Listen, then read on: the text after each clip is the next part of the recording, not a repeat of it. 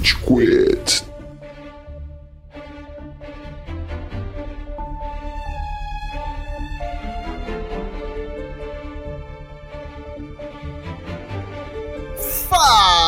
Galerinha do mal! Tá começando mais um episódio do Rage Quit, o podcast mais passivo-agressivo da podosfera brasileira. Meu nome é Estevam e hoje a gente tem aqui o Góis. E aê, esse é o sistema prisional americano que funciona pra super-humanos! Eu adorei o Blonsky do lado. E é isso, bora. Funciona médio, né? Você viu a série? Funciona médio. Exato. O Critical Sistema Prisional também tá presente aqui, o Nicastro. Olá, pessoas. Cadê a emoção, Nicastro? Pô, cara, eu vim falar de Hulk. Ai, meu Deus. Caralho, vai começar. Mas a gente tem uma Xi hoje participando desse episódio. É uma convidada Desse que eu tô querendo trazer faz muito tempo, mas a qualidade dos microfones dela não ajudam. E essa convidada se chama Débora. E aí, Débora, tudo bom? Olá! Prazer te conhecer, conhecer vocês. Mentira. Tudo bem, agora meu fone funciona. Comprei na Amazon, não chegou hoje. Nossa, é Caraca, verdade. uma compra marcada, né? No dia da gravação. Quando passado a gente tentou gravar com a Débora, né? E sinceramente parecia que ela tava num cativeiro tentando falar com a gente. Eu, eu fiquei até preocupado. Não, não. Eu acho que o ponto alto da minha participação, daquela minha breve participação, foi quando eu não sabia que tinha o chat. Aí eu levantei um papelzinho, tipo. Lembrei disso, é verdade. Uma pessoa muito analógica, gente, desculpa. Eu fiquei preocupado com o cativeiro, Débora, porque não sei se você sabe, o Estevam tem a mania de sequestrar parentes das pessoas com quem ele quer que participe do episódio, né? Então você não seria Não, a primeira, também. Tá ligado? Tipo, né?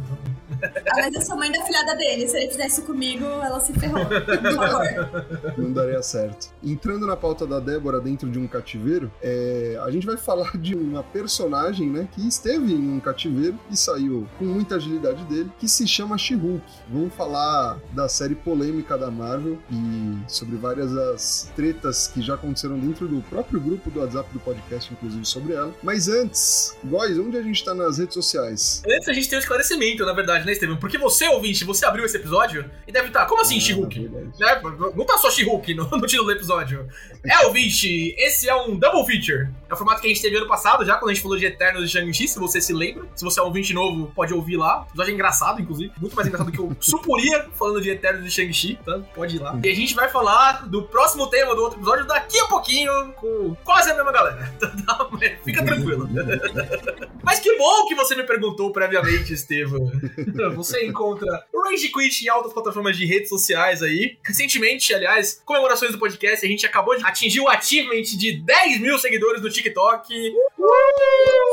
Aê! Parabéns, Nicastro. Nicastro, tota- assim, todo mundo aqui, né? Mas Nicastro, totalmente você, né? Pô, muito legal o trabalho que você tá fazendo e que a gente quer tentar ajudar a fazer. E estamos devendo há um tempo, mas principalmente.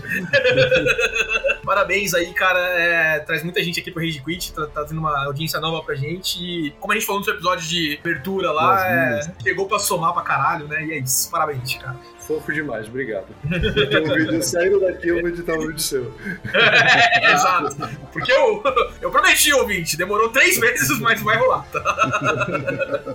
Também estamos no Instagram, ouvinte, tanto no TikTok quanto no Instagram, aliás, você encontra a gente por RageQuitBR, né? Nessas duas plataformas no quais a gente está upando esses vídeos, upando nossos episódios também, né? as- o anúncio dos episódios, né? Do jeito novo, de uma cara nova, como diz aquele cara do SBT. Lá você pode encontrar e conversar com a gente, inclusive, principalmente pelo Instagram, né? Que tem aquele formatozinho do direct lá, pode conversar com a gente, falar as impressões do episódio, mas podem comentar, tanto das postagens do Instagram quanto do TikTok. Traz pra mais gente, alcança um número maior de pessoas e a gente fica muito feliz dessas interações com vocês. E pra ouvir a gente, ouvinte, isso aqui é um podcast, você também deve saber. Você encontra a gente em várias plataformas de áudio disponíveis por aí, principalmente no Spotify, nosso principal canal de comunicação com os nossos ouvintes, né? Você pode dar o seu seguir pra gente lá, não gasta sua banda, você vai ser informado dos episódios quando eles forem lançados. Mas também pode encontrar a gente no SoundCloud, né? Todos os podcasts, Deezer, vários outros aí disponíveis pra você ouvir na sua plataforma de áudio de sua preferência. Ah, aliás, comente com a gente, né? Tudo blá, blá, quem faz podcast é você.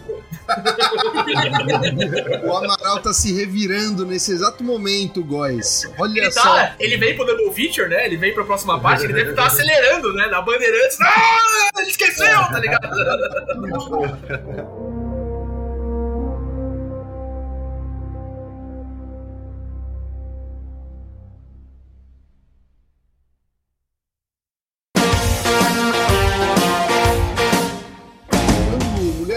estreou, lá atrás, há um tempinho atrás, eu trouxe o primeiro episódio, algumas pessoas do podcast já haviam visto, né? E aí eu trouxe, pô, quero falar Eu, sobre. caso. até um tipo, Você deixou no ar, assim, né? Será? no O ar. grande mistério. Cara, é uma série que acabou recentemente. Rolou muita polêmica em torno dela, né? A gente vai falar sobre isso num instante. Por que mas- será, né, ouvinte? tá, tá pouco acostumado. Mas é uma série que tá trazendo a She-Hulk, a prima do Bruce Banner, com uma origem e com um arco adaptado de alguns quadrinhos famosos, inclusive da personagem, com alguns elementos quebra de quarta parede, ênfase na profissão dela como advogada, enfim. E que, como a gente pode falar, ela aparentemente foi boa de crítica, mas como público, aparentemente ela não foi tão boa assim. É, Então, do público, né? é, quando, quando a gente vê a média no Rotten Tomatoes, no MDB, a gente vê que o público não curtiu tanto assim, tem muito hate, muita campanha pra diminuir a, a nota, inclusive, da série, enfim. Por que Mas- será, né, ouvinte? Por que será? Ai, ai.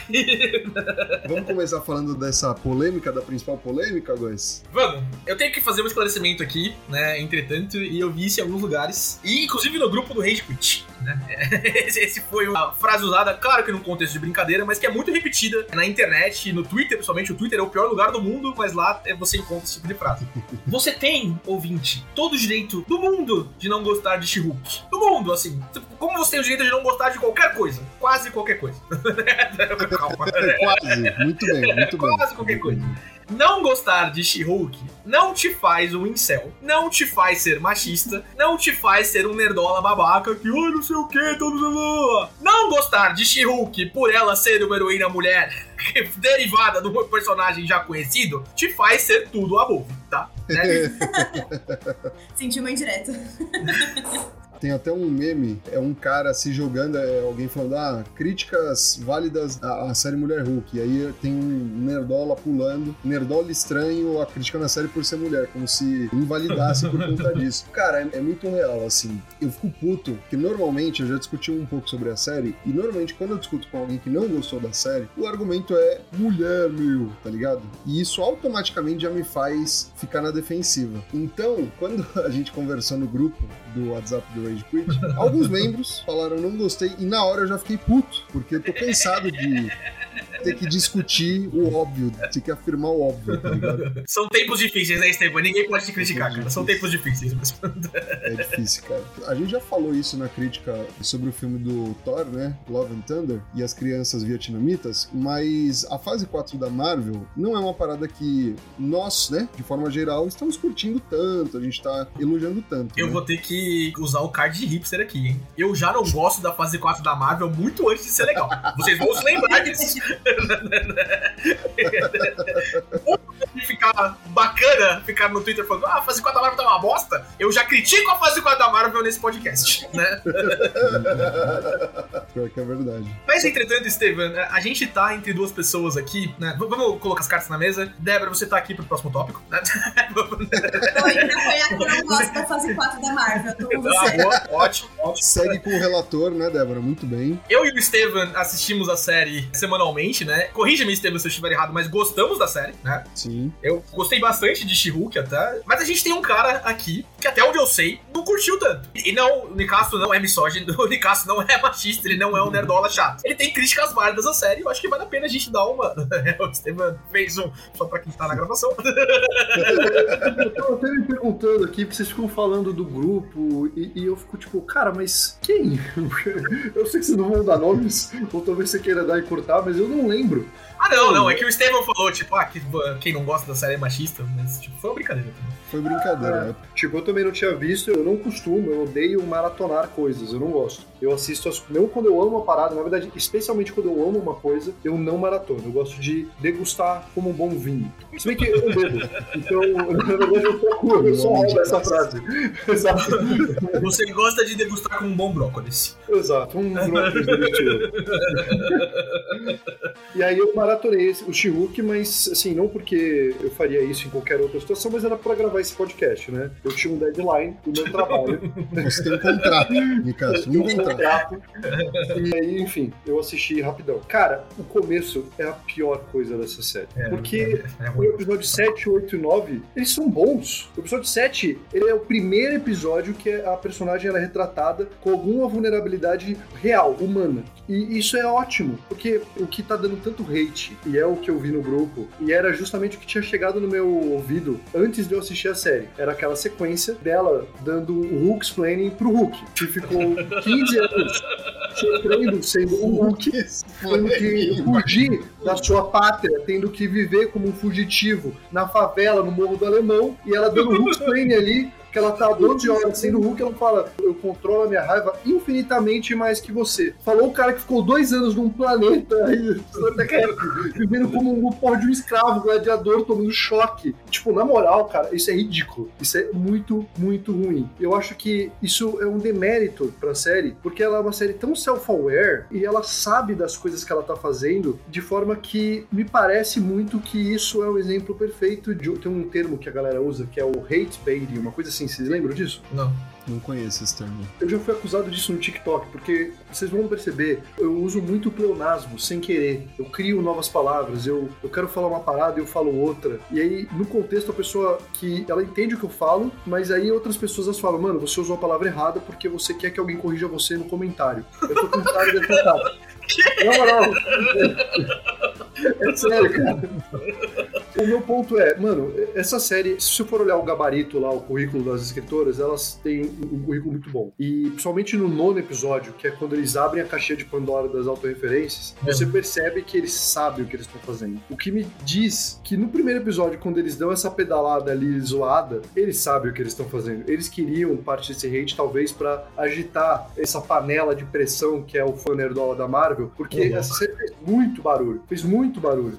É isso, eu acho que isso foi um, um risco calculado que eles somaram. Essa é a minha teoria da conspiração, gente. Caralho, esse é um bom ponto de vista. Entretanto, eu tenho algo pra diminuir a força desse argumento. Porque, apesar do argumento da She-Hulk no começo do episódio falando eu sei o que é controlar a raiva, não sei o que, do jeito que ela fala pro Hulk, como o Nicasso trouxe aí, tipo, um personagem que passou 15 anos sofrendo até conseguir encontrar um balanço entre a vida como Banner e a vida como Hulk. É no mínimo estranho pra quem acompanha todo esse legado de filmes da Marvel, não sei o que. O ponto que eles trazem é muito válido. Muito, muito válido. A gente, nós três aqui, participantes do podcast, a gente não tem ideia do que é a raiva que deve passar uma mulher o tempo todo, do tipo de violências físicas, verbais, é, e um monte de coisa que elas sofrem na, na rua, no trabalho e mais um monte de coisa. Não tem, eu não Cara, tenho. bom, eu tenho quatro irmãs. Duas já foram sequestradas. Eu tenho Porra. alguma noção. É. A minha namorada, ela anda com, tipo, spray de gengibre porque pimenta não é válido. Então, assim, eu entendo onde você tá caminhando esse argumento. A questão é, se ela fosse assim, ah, no ponto zero, quando o Bruce Banner pegou essa é- parada... É isso que eu Tá. vou falar. Tipo, do jeito que foi feito, não é legal. Não ficou bom. E é justamente isso. Parece que é um chamariz pra tipo, galera, olha o que falamos aqui, olha que absurdo. Assistam a gente. A, a tua teoria da conspiração é muito válida quanto a isso. Mas a mensagem é verdadeira, tá ligado? A mensagem, tipo, talvez não pro Bruce Banner fora do MCU, porque a gente não tem esse histórico dele. Né? O Bruce Banner nos quadrinhos, o Steven deve poder falar melhor, que o Casou conhece também, é um personagem que foi abusado quando criança, é, teve toda a violência psicológica, etc, etc, etc. Sim, sim. Mas para o MCU, para pré-Hulk, o que a Jennifer Walters fala pro Bruce Banner é muito válido. Muito, muito, muito válido. É difícil mensurar pra gente, mesmo que a gente tenha irmãs, namoradas, mães, etc., mensurar pra gente o que, que é a, a violência constante que a mulher tá sofrendo. Só que reduzir esse argumento e trazer a série inteira como não, isso é absurdo, não dá pra assistir, ela vai evoluindo, a série vai evoluindo. É, esse plot, ele é não descartado, mas ele é botado um pouquinho mais de lado. A série é muito um slice of life, assim, como o Nicasso disse, ela é muito contida é, e entende o que ela quer fazer. Ela não é um Vingadores Ultimato, ela não se propõe a ser um Vingadores Guerra Infinita. Ela é um, um sitcom é, que tem algumas amarras ali, né, ao longo dos episódios com coisas que aconteceram, né, a participação do Wong, o Daredevil, né, o Demolidor aparecendo, o episódio final aí com mais amarras e coisas pro futuro. É, mas esperar coisas dela, esperar o que devia ter sido o Doutor Estranho, que eu falei, né, fase 4 da Marvel, Eu gosto do Doutor Estranho. Esperar o- ok, ok. Esperar o que devia ter sido Doutor Estranho, esperar o que talvez devia ter acontecido em Thor Ragnarok, que também é outro filme de comédia, que eu acho que não tem que se pressupor a isso. Esperar que trouxesse profundidade de WandaVision, não é, não é isso, tá ligado? E eu vou falar mais disso no, no próximo bloco, né? Quando a gente falar de é, Rings of Power. Mas eu acho que, além dessa questão do todo machismo, todo mis, o misoginismo voltado pra série, as séries da Marvel no geral, e essa como um todo, ela se perde no universo que ela quer criar, que ela tem que representar, tá ligado? Tipo, é, as pessoas não conseguem enxergar fora disso de que She-Hulk, a Attorney at Law, é uma série aquilo. É aquilo que tá na TV e é pra você se divertir em 25 minutos, tá ligado? Concordo, tipo, eu acho que a série ela tem que ser consumida num vácuo. O problema é que a Marvel não vende como um vácuo, ela vende. Não, não vende. Não uma vende. reprodução do Demolidor. Então, assim, tem um problema de marketing, de como que Sim. isso faz parte de um grande maquinário ali capitalista desse universo que é o universo Marvel. Eu concordo com você que esse argumento inicial meu que eu fiz, por mais que a sua defesa eu acho que ela não justifica ainda, porque, de novo, né, são proporções bem. Claro, bem, claro, bem claro. Eu acho que esse é um argumento ruim. Tanto é que eu assisti a série, né? Eu acho que ela tem problemas que são maiores. Por exemplo, o que torna o Hulk um personagem interessante é justamente essa analogia à bomba atômica que existe dentro de nós, essa raiva que toma conta. E ela controla muito rapidamente o Hulk dela, e você não tem realmente muitas situações em que ela é testada, então você não tem muitos dilemas. Os desafios dela são desafios que, assim, é, no ponto de vista moral, no ponto de vista, de novo, de dilemas, eles são inexistentes. É só, tipo, uma situação absurda atrás de situação absurda. De novo, você tá vendo série na ótica da comédia, ela pode ou não funcionar, a depender de quão engraçado ou quão criativa, engenhosa foram as situações. Eu sou um cara que não gosto muito de sitcom, então se vocês querem uma série que ela é uma série leve, é uma é série contida, é uma série extremamente feminista, que a produtora é feminista, ela escreveu essa parada toda. Eu tô falando de Fleabag, que essa série ela chupia muito, porque é a quebra de quarta parede. Nossa. Fleabag é fantástico, Fleabag é incrível, meu Deus do céu, Fleabag é maravilhoso, de chorar, é Peraí, de se peraí, emocionar, é de mano. fazer você pensar. E é isso, minha grande recomendação de Hulk é veja Fleabag. Ó, deixa eu falar um pouco, porque muito do que o Góes falou consolida a minha opinião, tá ligado? Deixa eu só fazer um recorde de Fleabag. Eu tentei ver com a minha esposa, agora eu posso falar esposa. e eu acho horrorosa a série. Acho Meu muito Deus, boba, boba, sabe? Boba. Boba. é você! Boba, você vai ver. é você! boba. Maravilhosa essa série. Mano, na moral, boba, velho. Aquela mulher. Eu, eu vou fazer a glória aqui, velho. tá? Não posso opinar. Não assisti. Caralho, Mas, enfim, eu tô, eu tô triste. Vou, vou me atentar a She-Hulk. Cara, o Góes falou muita coisa que eu concordo. A origem da She-Hulk e o motivo de por que ela consegue controlar a forma Hulk dela nos quadrinhos tem explicações completamente diferentes. Uhum. Primeiro ponto, diferente do Hulk nos quadrinhos, ela não adquiriu os poderes diretamente pelos raios gama, foi por transfusão de sangue. Só aí já tem uma diferença muito grande em relação a como age no organismo da Jennifer. Tirando isso, tem a questão de traumas no, no passado. O Bruce Banner, ele sofreu muita coisa, ele tem um ódio, uma raiva reprimida e uma falta de no psicólogo extremamente críticas. A Jennifer Waters é diferente, ela nunca passou por um trauma gigantesco, absurdo como o Bruce, e isso reflete diferente em como ela extravasa a raiva dela. Isso tendo sido dito, o que o Góes comentou é a minha opinião. Eu adoro quadrinhos, normalmente eu fico puto quando uma origem, alguma coisa muda em relação ao, ao super-herói nos quadrinhos. Nesse caso, eu entendo que é com fim educativo, é tipo, ó, você aí, é, jovenzinho, que tá vendo a minha série, essa visão que a Jennifer traz de porque ela consegue controlar as emoções e sentimentos dela, é porque mulher sofre muito no dia a dia. É uma provocação. Concordo com os dois quando vocês falam que, pô, poderia ser estruturada de uma forma um pouco mais densa, um pouco mais planejada. Eu concordo com tudo isso. Isso tendo sido dito, não acho a pior coisa do mundo. Tipo, o termo Hooks Planning é maravilhoso, Nicasso. É muito bom, muito bom. É muito bom. Esse termo, por favor. Muito bom. Muito massa, né? E, e a verdade acontece. Só que beleza, essa parte eles poderiam ter melhorado. A série, de novo, que o Lucas falou, é muito verdade. Ela é um sitcom. Ela deveria tentar se vender mais nesse sentido, porque é uma série pra você ver quando você tá almoçando, descontraído, numa boa, sabe? É pra você dar umas risadas. Ah, aparece um personagem ali, outro aqui, legal, mas a série tem um clima muito leve. O meu problema com a série, provavelmente deve ter sido algo que vocês gostaram, é o final. Eu não gostei do final da série. Eu gostei até o sétimo episódio, acho o sétimo episódio o melhor dessa temporada. Melhor. O final. O 7 é o antes demolidor. É o do retiro.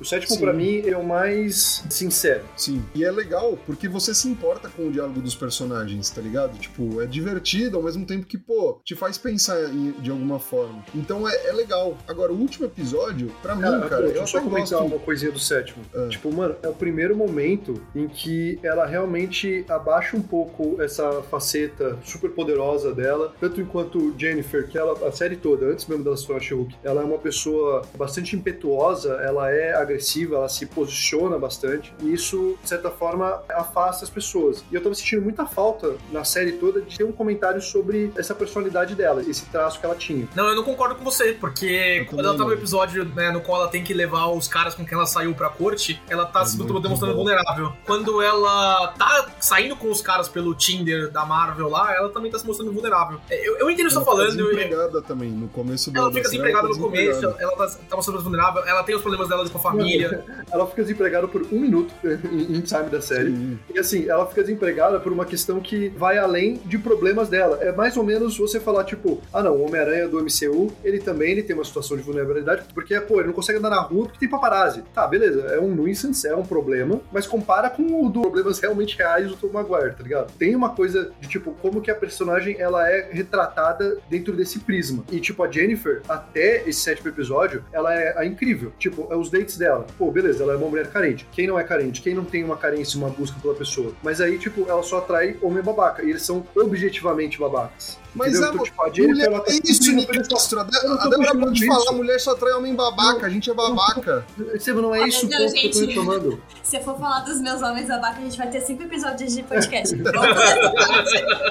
Não é isso que eu tô questionando. Eu- eu, assim, eu acho que, do ponto de vista de, tipo, ok, vamos fazer um comentário, uma sketch sobre, tipo, a vida de Tinder. É, é interessante, é legal, tipo, funciona como comédia. Mas do ponto de vista de, ah, isso aqui, enquanto expor a personagem do ponto de vista emocional, eu acho que não é um exemplo até o sétimo episódio. Entendeu? Esse é o meu caso aqui, a Rest My Case. Porra, eu discordo, porque você tá usando um prisma de outros personagens, de outras situações do MCU, pra uma série que não quer falar disso. É uma série que vai retratar situações cotidianas femininas no dia a dia, em episódios leves de 25 minutos. Não dá pra esperar é, profundidade, não dá pra esperar. Não dá pra esperar um diálogo extremamente bem. Como é que é? Delve into- Aprofundado, detalhado. aprofundado, obrigado, sobre isso, numa série que quer ser uma série de comédia, uma série que quer ser um sitcom. E não é tipo, ah, não dá pra esperar, então a gente tem que baixar o nível pra ele ser melhor. Não, ela é boa no que ela faz. Ela é boa em, tirar risada, ela é boa em introduzir os personagens e colocar eles em situações cômicas. A introdução daquela personagem, a Madison, com do Y e dois N's, mas não é onde você pensa, tá ligado? É muito engraçado, tá ligado? E é pra isso que a série tá aqui.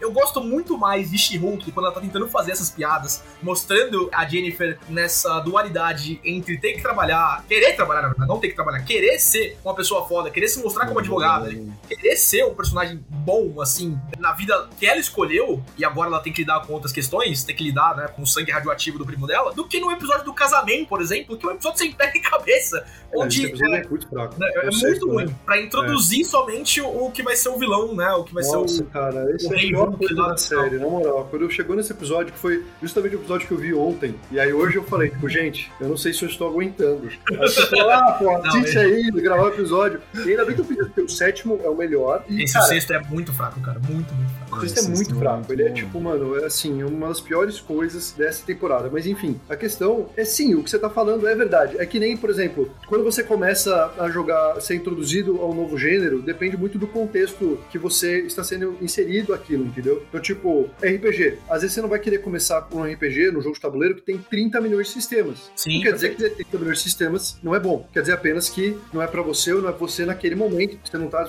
E eu acho isso perfeito. Agora, de novo, a série me dá muito negócio de Fleabag e ela sabe disso. Ela tá quebrando a quarta parede exatamente como a personagem faz. Ela tem toda essa. O, o, o arco da Jenny pra achar uma pessoa e a vida romântica dela é muito igual ao do Fleabag. E o Fleabag é uma série muito mais art house, não tem o que falar. E eu não conseguia me desassociar, entendeu? Eu sei que é um problema, nesse caso específico, meu, entendeu? Tipo, da minha referência e do que eu estou me refletindo e espelhando na série. Mas é um negócio que, tipo, comprometeu, entendeu? A minha experiência. Ah, É. outra coisa, eu fiquei pensando aqui enquanto eu falava. Cara, o CGI me incomodou, velho. Ah, Eu- é, não, eu me não, distraindo isso- pra caralho. É- Isso não tem discussão. É muito fraco. Muito, muito É. fraco. A Disney tá explorando pouco os animadores dela. Vamos trabalhar mais aí, galera.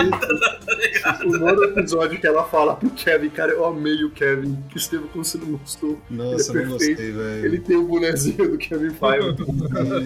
Puta, isso é perfeito. Na moral, o nono episódio, ele até justifica a plot zoada do Seto. Porque ela fala, ah, mano, na moral, coisinha de roubar sangue, de novo, cara. E aí, ela, ela vai no, cara, isso é muito bom. O nono episódio pra mim salva a série. Eu tava pronto, assim, eu tava armado, eu tava tipo aquele meme do cara atirando assim, tá, tá, tá, tá, tá ligado? Eu fiquei tipo, porra, cara, eu queria mais disso, tá ligado? O nono episódio pra mim é, é incrível. Mano, Ela- ele comenta justamente do plot point, tipo, de ser fraco. Por exemplo, o cara do cachecol, ele coloca o sangue radioativo e ele vira o Hulk, ele vira o Hulk consciente. Eu falei, caralho, olha aí, agora todo mundo é Hulk consciente. É isso, cara, eu tô bem com isso, tá ligado? Eu tava feliz. Não, não, o episódio é muito bom. Mano, eu, eu não gosto do nono episódio, eu acho que ele tem resolução muito rápida. Tipo, a Jenny, ela tava presa, sabe? Tipo, ela sai, não pode usar os poderes, ela vai lá, usa os poderes e foda-se. O outro cara lá, o. Ela editou o roteiro, isso é exatamente isso. Então, exa- então eu não, eu não gosto disso. cara. Pra mim, eu entendo a premissa, quebra de quarta parede, zoeira. Deadpool já fez isso muito antes. Eu não, Não, gosto, porque pra mim a as soluções She-Hulk fazia muito antes de Deadpool, né? A Sei, fazia Nos cinemas, Deadpool Não, fez só- antes. Eu tô falando dos quadrinhos, a She-Hulk é o personagem anterior ao Deadpool, né? Tipo, não, não é, ah, o Deadpool inventou isso. Então, Quem, quem Não, vamos lá. Nos quadrinhos nos é a She-Hulk. quadrinhos, não foi nenhum dos dois que criou é, é, esse efeito. E nos quadrinhos, a She-Hulk, ela não começa quebrando a quarta parede, ela começa como uma personagem qualquer. Ah, Teve, são arcos mais recentes dos últimos 20 anos que aí sim ela começou a quebrar a quarta parede. Se eu não me engano, eu posso estar falando Ah, olha- besteira. Olha aí Mas minha falta de conhecimento.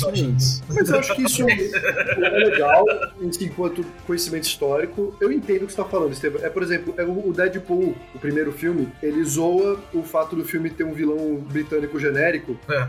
E é engraçado. Ao mesmo tempo, bom, sim. ele é um vilão britânico genérico, entendeu? Tipo, quando ela fala que ela quer. Ah, não, e o Matt Murdock, né? Eu não sou de ferro. E aí, cara, a introdução, né?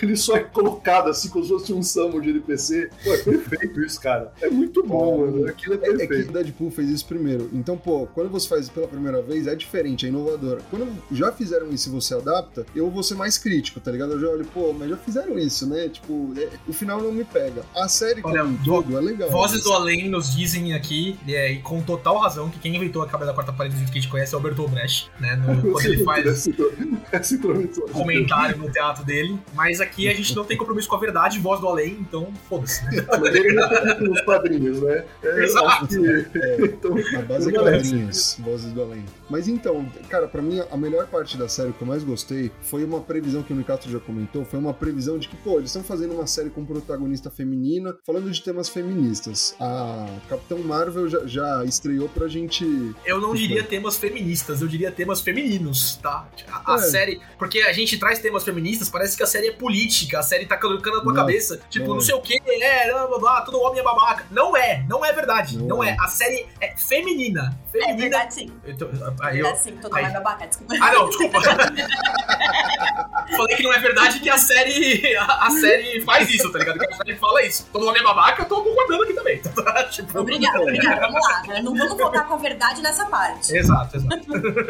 Não é a primeira produção da Marvel que tomou hate com uma protagonista feminina. Eles E não que vai ser a última. Não, infelizmente, Tá não vai ser a última. Mas eles adaptaram isso dentro da própria série, já prevendo de uma forma que eu gostei muito, que é o grupinho de haters, que foi o que a gente viu na vida real, tá ligado? Exato. Eu gostei disso, caralho. É exatamente pra falar com o fã nerdola, que tá criticando, ainda assim assiste, mas tá criticando, que tipo, pô, não critica por motivos idiotas, que nem o, quando o cara fala do Thor lá. Pô, a Thor, nossa, é um absurdo, não sei o quê. E se fosse um homem, eu faria as mesmas críticas. Porra, é perfeita tá essa fala, tá ligado? É muito boa, mano.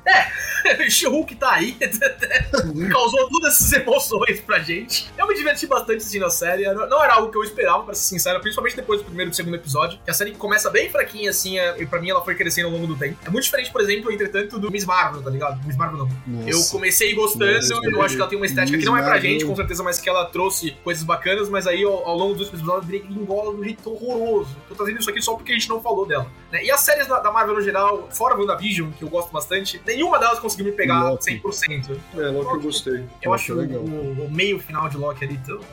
É, eu não gosto daquela trama no espaço, aventura. É, exato.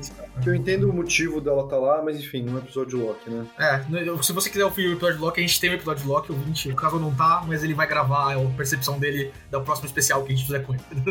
A segunda temporada de Loki tá em breve aí, a gente vai gravar. É verdade. Nicas? Assim, She-Hulk não é um negócio assim que vai trazer pra mim um grande sentimento marcado, tipo, isso é horroroso ou isso é a melhor coisa que eu já vi. É engraçado, é pra passar o tempo, e eu acho que que é justamente isso que eles queriam fazer e justamente isso que eles Uhum. trouxeram, sabe? Tipo, eu assisto as coisas da Marvel com a Clara, né, com a minha namorada, é, e eu ativamente algumas semanas tava esperando, né? Pô, não vou conseguir ver She-Hulk antes de ver ela, tá ligado? E não é toda coisa que me traz isso, né? Tipo, Endor, por exemplo, é um negócio que tá me trazendo. En- Endor a gente quebrou a cara, hein? Caralho, puta que pariu. Mas mais disso daqui uns meses. Só eu vi Endor aqui até agora, né? É, mas esse é o que, que parece interessante. Não, vocês vão ter que assistir porque a gente vai ter que gravar esse episódio. Puta que pariu. É uma das melhores coisas que eu já vi de Star Wars. É, Eu sei que eu falo isso no bastante. Cyberpunk, então. É verdade. Mas enfim, eu, eu acho que a gente encerra aqui esse primeiro bloco, o bloco She-Hulk, com essa mensagem. Tipo, é bom, é, é divertido, é, você pode gostar ou pode não gostar. Eu acho que o que ela tem pra se propor a fazer, eu sei que não vai clicar com todo mundo, em caso, por exemplo, diz que não gosta de sitcom, não vai gostar mesmo, tá ligado? Tipo, não, não- não tem como. E tem outros problemas que também trazem, tem os problemas meta fora também, que estão fora da estrutura do sitcom. Pra mim, ela satisfez, pra mim ela foi legal. Todo mundo que eu conheço da bolha, assim, né, da, da- dessa grande bolha que a gente tem, a maioria das pessoas também gostaram, né, quando se propuseram a, a furar esse bloqueio, todo o universo de merda fora da série, do plot em si, né. Estevam, comentários pra gente mudar de pauta? Gente, se você não viu She-Hulk, dá uma chance de coração aberto, vê na hora do almoço, vê sem muita expectativa pra se divertir. E se você É viu She-Hulk, fala com a gente nas redes sociais, especialmente no Instagram, o que, que você achou? Você acha que a gente tá certo? Por que o Nicastro tá errado? Fale conosco, dê suas opiniões, que a gente vai ter o maior prazer do mundo errado, você. que tá sendo detrator do melhor momento de Shiuk. É, os episódios finais são muito engraçados, o Estevam tá É, o episódio é ótimo. Mas, cara, eu acho que a gente, na verdade, tá em boa concordância. Eu achei que a gente Ah, ia sim, ter mais treta. sim. Porque o primeiro, os primeiros episódios eu acho muito fraco. A treta tá no próximo bloco. O bloco 2 vai ser, ó. Raid vocês vão ver em breve, mas o quit é, vai acontecer agora porque eu tô de saída, gente. É, Casual, por que você odeia o Tolkien? não, não, não, não. não. Pode, pode ir embora, pode ir embora, é só brincadeira. Pense bem antes de responder. É, Hoje, inclusive, eu tava jogando tênis com ele, né? É, e ele tava, mano, eu espero ver o que o Góis vai falar pra defender essa fé. beijo, Willy. Beijão, você vai adorar os próximos 50 minutos, tá bom? Cara, muito é- interessante. Assim, a minha relação com Star Wars é, eu vi os filmes, eu achei da hora, mas Senhor eu não, não tenho, é, desculpa, Senhor dos Anéis. Eu vi os filmes, Eu-. Não, não queimem a casa dele, fãs de.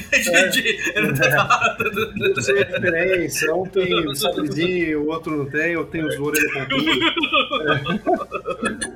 Eu joguei o jogo de GameCube quando era moleque, eu joguei o Shadow of War, Shadow of Mordor. Eu acho legal a propriedade, mas eu não tenho uma relação muito grande, assim, por exemplo, entendeu? Então eu não, não tava me sentindo especialmente compelido a assistir Rings of Power. E, e é isso, né? Então, com isso eu fico. Eu não vi nem House of Dragon, gente, que é a prioridade. É, Ah, mas semana que vem você vai ter que ver, Nossa. porque a gente vai ter muito a discutir de House of Dragon. Vai, Pode vai ficar mesmo. tranquilo. Tem Casoso, tá liberado. Bem, ouvinte, por esse bloco é isso. Até o bloco que vem. Falou, pessoal!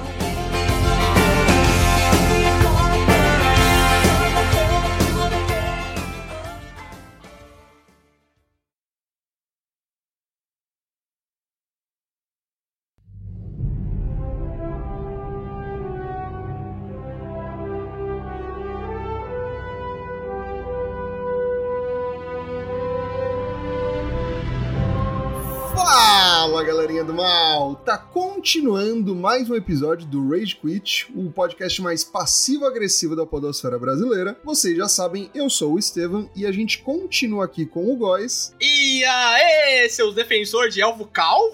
Uh! Top 15 melhores discussões da série. Hum. Temos uma outra remanescente do episódio da She-Hulk, que é a Débora. E aí, Débora, tudo bom? Hello, estou aqui de volta. Volta dos que nunca foram, né? Alguém falou isso? ou Eu tirei isso da minha cabeça, não sei. É isso aí. Chegou seu momento de brilhar, Dé, depois de Chegou, eu tanto tô, eu tempo. tô tímida, eu tô tímida. E temos um intruso, ou um mau agouro, como você preferir chamar o ouvinte, que é o Amaral. E aí, Amaral, tudo bom? Senhoras e senhores do júri, there and back again. Interrogação! Ah, Interrogação! Olha o cara. Sempre siga o seu nariz, Amaral. Ah, Sempre cara. Foi nesse momento que eu joguei meu sapato na Quem será que é tela. o? Muito bom, mas vamos lá, ouvinte. Agora deve ter sido a razão real de por que você clicou nesse episódio. A gente Hum. vai falar sobre Senhor dos Anéis, os Anéis de Poder, que também não à toa a gente fez She-Hulk e Senhor dos Anéis, né, no mesmo episódio. Tem temas aí que se entrelaçam de algumas formas comedidas, mas existem. Vamos continuar a tocar nesses temas, explorar muito mais. Essa série tem muita coisa pra gente poder discutir sobre, poder explorar sobre. Então, sem mais delongas, vamos falar da série em si. E aí eu, eu vou querer cutucar, começando cutucando o Amaral. Queria saber, Amaral, qual a sua expectativa antes de ver a série, Amaral? O que, que você tava esperando antes de assistir a série? Cara, eu vou ser... Qual que é a tua relação com Tolkien? Você, Amaral, e você, Uhum. Débora. Porque, Estevam, nós somos casuais do caralho, né? A Sim, gente viu não. os filmes Perfeito. e é isso, tá Tá ligado? ali o Hobbit, mas eu não sou muito fã de como Tolkien escreve, tá? Já deixando esse disclaimer. E aí você cometeu. Nossa, cara. Não, pô, vou ser sincero. É um gênio, sim, mas não é o Explica tipo muito da sua só isso, posição nesse podcast, Estevam. Cara é foda. Ele Eu é falei pra Débora antes da gente começar a gravar, antes da gente tá em She-Hulk, inclusive. Eu tentei ler Senhor dos Anéis, A Sociedade do Anel, três vezes. Eu não consigo passar do Tom Bombadil. Não consigo, já tentei. Cara, eu, eu li Ai. o Hobbit e é isso. Eu, sim, é, é, pra mim é tipo Oscar Wilde. É um gênio, brilhante e tal, mas não é meu tipo de leitura. Eu não, não sou o maior Ah, fã. mas o Hobbit é muito diferente do Senhor dos Anéis também, cara. Enfim, Também, né, é. outro, outro papo. Tá, eu, tô, eu eu- todos os livros e tô lendo o Silmarillion, tá?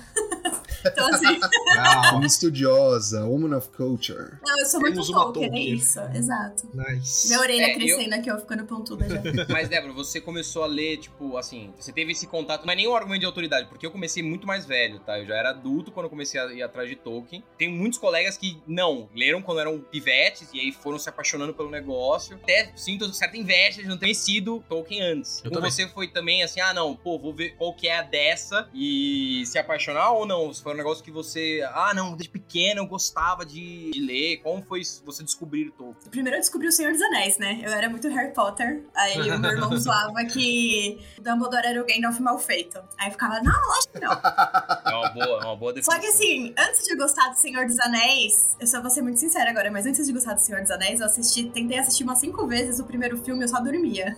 Eu falava, nossa, mas é muito chato, não consigo. Nossa, como toda criança. Não consegui. Não, criança não, eu tinha tipo 15, 16 anos. Mas aí, um belo dia, eu assisti. E foi assim, gente, foi maravilhoso. Assisti um, dois, o três, eu falei, caralho, caralho, esse negócio é muito bom. Aí começou a sair os filmes do Hobbit, eu tava tipo, mano, eu fui em todas as pré-estreias, me programei pra ir meio que de Hobbit em uma, mas já basta o tamanho de Hobbit, eu ia ser muito caro, eu passei de Hobbit. Então eu fui eu, eu normal, assim mesmo. Mas. E de uns anos pra cá que eu fui ficando mais aficionada, assim, com Hobbit. Então eu tenho vários livros, tava falando pro Góis também, antes lá, do, lá, no, lá, lá no comecinho. Que assim, eu tô doutrinando minha filha. Então minha filha tem. Muito bom. Senhor Boaventura, eu comprei Roverando pra ele com ela, tem Tom Bombadil. Vou doutrinar essa criança com Tolkien, entendeu? Eu já tentei ler pra ela? Já. Roverando e Tom Bombadil não tem figuras no livro. É mais difícil. Ela só tem dois anos. Ela Mas vai o ser alfabetizada em Quenya, vai. né? Esse- Nossa, imagina, gente. É, daqui uns anos, no LinkedIn, ela pode colocar isso. Eu Eu acho muito melhor. Quenya, cara. Muito melhor É que chinês. é mó treta aprender esse negócio. Porra. Klingon também, mas acho que as oportunidades do mercado de trabalho não se abrem pra você sabendo Klingon, tá ligado? Então, Putz, mas Klingon eu acho muito mais legal de aprender e as pessoas sabem muito mais do que é Klingon. é, sim, é verdade. Assim mas já faz é- assim. Mas entretanto, só fazendo já é três palavras diferentes em Klingon, né? Então tá tá bom. já. Isso é verdade. Mas é, gente, eu sou cadelinha do Tolkien, tá? Se você falar mal demais, a gente já vai desfazer essa amizade aqui agora. então pense bem. Meça as suas palavras. Passa. E você, Amaral? Olha, eu demorei pra assistir os filmes, tá? Eu curtia. é, assim, eu via falar, ah, não, não é minha brisa, minha brisa é Star Wars, eu gosto de Star Wars, foda-se essa merda. Não queria, não me aproximava. E aí, um belo dia, eu falei, não, vou assistir de verdade. E pirei, pirei loucamente. Achei muito foda o filme e fiquei muito encantado com aquele mundo que tava se mostrando na tela pra mim. Fui ler o livro, li o- os livros pela primeira vez, a trilogia do Senhor dos Anéis e o Hobbit. Eu era.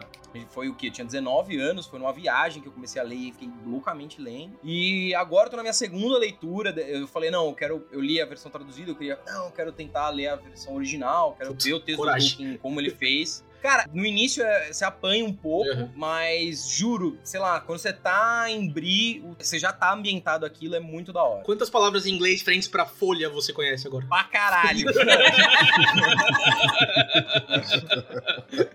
Nossa, eu nunca li o Silmarillion, aliás. Eu nunca li porque eu sabia o conteúdo do Silmarillion. Assim, não sabia o conteúdo em nível de, tipo, sei toda a ordem dos reis de Númenor e do arco de queda. Não, não sei dessas paradas. Mas eu sabia que contava a história da formação da Terra-média, da Primeira Era, da Segunda Era também. Eu, eu- eu tinha essas noções. E pra mim eram coisas tão lendárias, tão, tipo...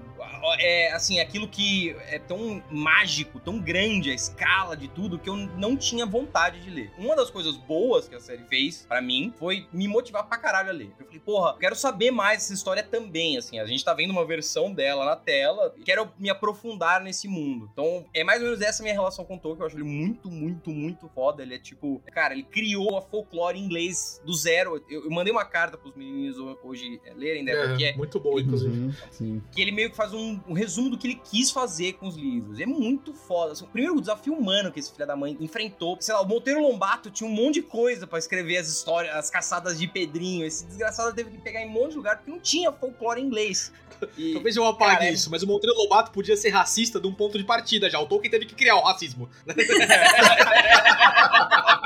Tolkien não é racista, ele não é. Ah, não, é, não. Ah, Não, não, não é mas mano. Inclusivo, cara. Ele pode não ser, ele tá num ambiente racista, entretanto. Mas enfim.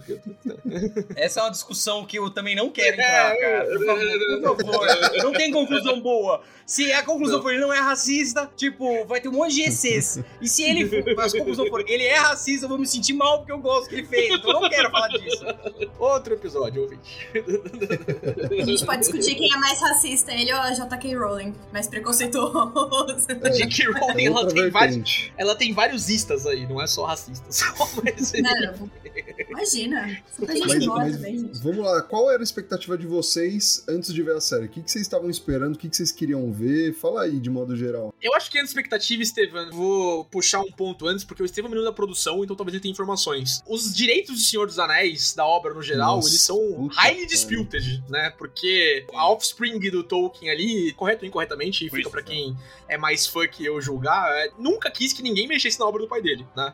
Ele era o grande cara responsável por cuidar dos Uhum. direitos. E tem muita gente que vai falar, não, ele era só o filho do Tolkien. Não, ele participou ativamente do processo de criação dos, dos livros. Não é só porque ele lia o Hobbit pro filho. Ele mandava os manuscritos do filho, o filho comentava. Ele foi o cara responsável por reunir os contos inacabados. Ele tinha um cuidado, filha da puta, assim, com o, o Tolkien. E eu acho que isso sempre foi, apesar de ser, ah, porra, é chato, porque a gente quer ver. Você acha que eu não quero ver, sei lá, eles vendendo esses direitos pra caralho, saindo coisa. Eu quero em certa medida. Mas esse cuidado dele sempre foi no sentido de eu preciso preservar a obra do meu pai, porque no final das contas é uma obra literária, não é? É diferente de Star Wars. Eu adoro Star Wars, mas é tem outro patamar do bagulho. E depois que ele morreu, hoje, eu não lembro se é o neto ou sobrinho do Tolkien, que é o cara que administra o Tolkien State. É, e tem outro ponto. Esse cuidado é tão absurdo que os direitos da série, né, dos Anéis de Poder, originalmente estava sendo avaliado ser vendido pra Netflix. A Netflix, inclusive, ofereceu mais dinheiro do que a Amazon Prime. Só que a Netflix queria fazer um universo todo compartilhado com filmes inéditos, outras séries além dessa. E isso assustou os caras, né, que, detêm os direitos atuais do, do Tolkien. Então eles foram pro Amazon Prime justamente pra ser uma coisa um pouco mais comedida, um pouco mais controlada e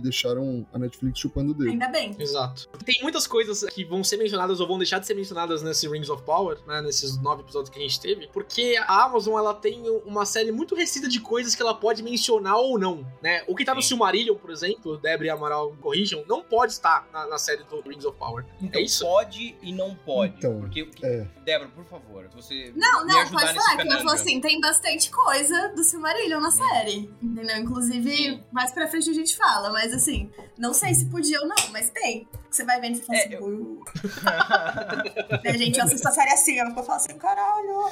a Amazon comprou os direitos pros apêndices. Se você não sabe, e eu não culpo você de não saber, porque a primeira vez que eu li, eu pulei os apêndices. Porque você chega e já fala, ah, não quero mais ler essa porra, foda-se. É muito bom, mas é cansativo. Os apêndices, é um apêndice, eu acho que é de AF ou de AG. É uma série de, assim, materiais extras mesmo, a versão estendida do livro, que tem um detalhamento de várias coisas do mundo que está contado em Senhor dos Anéis, tá? Então, sei lá, Ele tem o apêndice A, eu acho que ele conta sobre a linhagem de Númenor. Tem um apêndice, não sei se é o B ou C, que conta a origem do amor entre o Aragorn e a Arwen. Tem o apêndice Rings of Power, que comenta um, um pouco dos, dos anéis. Então, assim, tem várias coisas que estão no Silmarillion que também estão lá, tá? Inclusive, se eu não me engano, a ordem de produção foi: primeiro ele fez os apêndices, ele falou, tá, eu preciso meio que organizar essa porra toda e foi fazer o Silmarillion. Mas eu não tenho certeza e como isso é altamente impugnável, vejam. Então, como essas coisas estão, de certa forma, sobrepostas, elas são mencionadas nos apêndices, mas os apêndices eles não têm uma história, eles não têm história linear desses acontecimentos. É, eles podem fazer referência e podem preencher esses espaços, como eles fizeram na série, com o que eles pensaram. Ah, não, a gente vai fazer assim, a gente vai fazer assado. Mas o Silmarillion tem uma história, tem um concatenamento dessas paradas. Por exemplo, um buraco que não é tão litigioso, e aí dá pra gente já falar em nível de introdução. A série fala, ah, não, quem destruiu as árvores de Valinor foi o Morgoth. Não, isso não aconteceu, na verdade foi outra criatura chamada Osgiliath, que era tinha um, um agenciamento com o Morgoth, e tem toda uma história sobre essa porra, sobre como o Morgoth trai ela no final, etc e tal. Como isso não tá dito, mas tá mencionado nos apêndices, eles podem falar, eles podem colocar e todos esses espaços eles preenchem da cabeça deles ou fazem reduções, etc e tal. Desculpa, eu vou tentar não ser altamente irritante no podcast. Que, mano, o, ouvinte, Amaral. geralmente o Amaral, ele tá aqui, né? Ele gosta de participar, ele gosta dos assuntos e tal, mas há muito tempo eu não vejo o Amaral tão empolgado no grupo Modo quanto ele tá hoje. Nossa, eu tô! Amaral, tô, fala. Morgoth de novo, por favor, vai. Morgoth. Hum. Antes, antes de ser Morgoth, o nome dele era Fala Arwen, Melkor. porque você falou certinho. Eu não sei falar esses nomes, não, gente. Fala Arwen. Sou- eu sou fã de Tolkien, mas eu sou brasileira, tá? Meu direito de falar nomes errados. Não, eu não sou freak com isso, tá, gente? Inclusive, eu não me gosto de ser, ah, não, é um cara que conhece Tolkien. Não, gente. Tem um, por exemplo, o Willy, que a gente já mencionou, ele sabe muito mais de Tolkien do que eu. Ele leu o Silmarillion, ele leu os contos da Capa, ele leu tudo, conhece todas as histórias. Tem outros colegas também que são muito mais apaixonados. E até fazendo emenda do que o Góis perguntou, cara, tô com expectativas muito positivas e tava empolgado pra série. Porque, como eu te falei, é um negócio assim épico, cara. E a grana que eles estavam colocando e os trailers pareciam um negócio assim muito bonito, assim. E, porra, quando a gente conhece Casadum pela primeira vez no Senhor dos Anéis, a gente viu um negócio Nossa. animal lá. ó. Puta, Casadum tá maravilhoso, puta que pariu. E, e, cara, quando você escuta, pô, a gente vai poder ver Casadum viva. Caralho, que animal! Eu fiquei empolgado e a minha expectativa era positiva e nesse ponto, pelo menos, ela foi satisfeita. Eu achei que, cara, visualmente Não, a, a série é maravilhosa. A produção é é maravilhosa. incrível, cara. É pariu. Mas eu confesso que eu tinha expectativas bem baixas, viu? Eu- gente,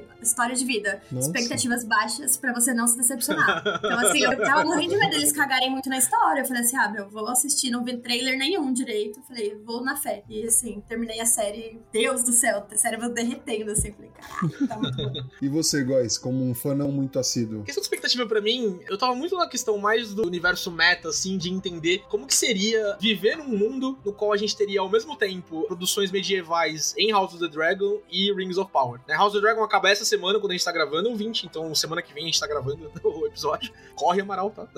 Ah! Eu tenho um final de semana, velho. Vai ser dedicadíssimo. É isso.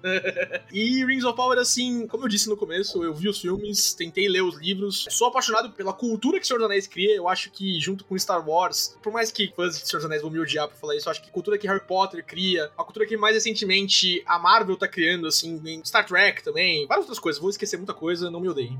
Mas são pautadoras do mundo nerd, assim, tipo, a gente deve muito ao que a gente é hoje. Não o nerd cool, o nerd pós Big Bang Theory, o nerd, o nerd raiz, meu, tá ligado? A nerdola. gente deve muito ao que o Tolkien trouxe pra construção do universo dele e, e pro resto. Eu só leio George R. R. Martin, só leio Crônicas de Gelo e Fogo, Fogo e Sangue, O Cavaleiro dos Sete Reinos, mais um monte de coisa, porque o, o Tolkien teve antes dele, tá ligado? É, o George R. R. Martin só é quem ele é por causa do Tolkien. É, a J.K. Rowling só é quem ela é. é, aliás, não quero nem falar isso, né? A J.K. Rowling só escreveu o que ela escreveu, supostamente escreveu, inclusive, tá? Por causa do Tolkien. A gente só joga RPG em videogame, a gente só vê séries em formato de RPG por causa do Tolkien. É, então eu aprecio muito mais a cultura criada em volta do que porque. Não a obra, porque eu aprecio bastante a obra, pelo que eu conheço dela, pelos filmes do Peter Jackson, por exemplo. Mas como conhecedor, assim, etc., não, não sou tanto. Então, para mim, era uma expectativa, assim, de tipo, porra, o que mais a gente vai evoluir trazendo uma nova propriedade intelectual do universo do Tolkien? O que mais a gente vai trazer pro mundo agora? É, e a gente traz uma produção super bem feita. É, é ridículo falar de produções da Marvel, da HBO, de várias outras coisas, em comparação ao que Rings of Power traz em nível de produção. Casaldur é maravilhosa, Númenor tá maravilhoso. As cenas Cara. e paralelos visuais, assim, a última cena da Galadriel com o Halbrand ali no final e aquele reflexo na água. Puta que o pariu, o que, que é aquilo, tá ligado? É, você pode gostar ou não gostar em tematicamente, mas visualmente é incrível. E para mim me trouxe muita satisfação, assim, como um não conhecer, por assim dizer, tá ligado? Então, pra, pra mim, acho não, que é isso. A, a série são vários filmes, o nível de produção, efeitos visuais, cara, bizarro bizarro. Eu tava com expectativa alta nesse sentido e foi totalmente atendida. Você é, fica imerso naquele mundo com muita facilidade. É, e eu vi muita gente falando assim: ah, não, porra, mas a série teve um budget violento, era obrigação deles chegar nesse nível. Gente, os filmes da Marvel vem a, a cabeça do ah, filho caralho. do Heimdall atuando de um jeito bizarro. eles têm um budget violento também, eles têm grana pra caralho pra fazer essas paradas. Então, eu não acho. É, diante de todas as CGIs merdas que a gente tá tendo contato ultimamente, eu não vejo, ah, não, eles têm um budget violento. Era obrigação. Não, não era, cara. E eles visualmente entregaram para um caralho, assim. Eu acho que realmente é foda. E isso não pode ser obrigação de nada. Eles fizeram, mandaram não, bem. Mano, como o Góis disse, eu não sou um fã assíduo de Senhor dos Anéis. Eu assisti o trailer, achei interessante, fiquei empolgado por saber o valor de investimento mas o trailer me passou uma vibe muito mais próxima de Narnia do que os filmes do Senhor dos Anéis que eu tinha visto. Então o trailer não, não foi uma parada que me vendeu, tipo, caralho, vai ser uma série fodida. Eu fui ok, eu fui, como o Góis comentou, né? Influencia o mundo nerd como um todo. Então, você vai conferir de um jeito ou de outro, tá ligado? Você pode nem ver a série, você vai ver memes sobre, você vai ver os canais digitais falando sobre. Então eu, eu quis assistir com a Dani, que inclusive é, é até mais entusiasta que eu. Eu não vi muitas vezes os filmes do Senhor dos Anéis. Quando lançou, a gente era criança, né? E o meu conhecimento do Senhor dos Anéis vem muito pelos filmes, tá ligado? Então, pô, Senhor dos Anéis é uma parada que até a série eu tava deixando pra lá, não, sabe? Não tinha tempo, não queria me aprofundar tal. Eu não tava com uma expectativa muito grande. É interessante ver, a gente vai falar no decorrer do episódio, os impactos, né, depois da série e como ela pode trazer, né, expandir de formas diferentes o universo do Senhor dos Anéis para muitos públicos diferentes aí.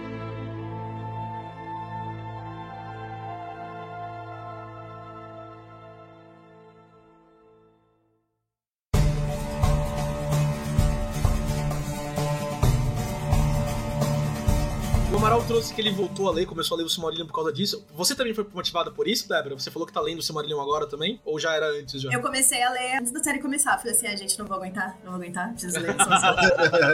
eu, é, mas essa série teve impacto nisso, então? Tipo, não, a série teve impacto, total. E, inclusive, eu tava lendo Contos Inacabados, eu parei na metade de Contos Inacabados, porque eu queria muito ah, começar o Silmarillion pra ter spoiler de várias coisas ao mesmo tempo. Que foda, cara. Muito legal. Essa parte é a parte boa pra caralho da existência dessa série, assim. Pô, é. A gente vai entrar em detalhes olha, assim, eu não tenho uma ojeriza série, tá? Vocês podem ser absolutamente. Não, não gostei dessa merda. Eu gostei pra caralho. Eu não vou ficar muito. Ah, não, não. Eu também não tenho um grande um big deal nisso. Mas essa parte é foda, assim, porque tem muita gente tá indo atrás pra ler. E pra mim é o, é. o maior home run da série. Ah, vou ler Tolkien. Que animal, vá ler Tolkien. É, vá ler essas paradas que são fodas. Aproveite também e, e vá ler outras paradas. Isso eu acho. É, é, esse nível de procura que é gerado, porra, é, é fudido e animal, é animal que, que tá rolando. É muito bom. Mas... Será que eu finalmente vou passar do Tom Bombadil? Aguarde os próximos episódios, ouvinte.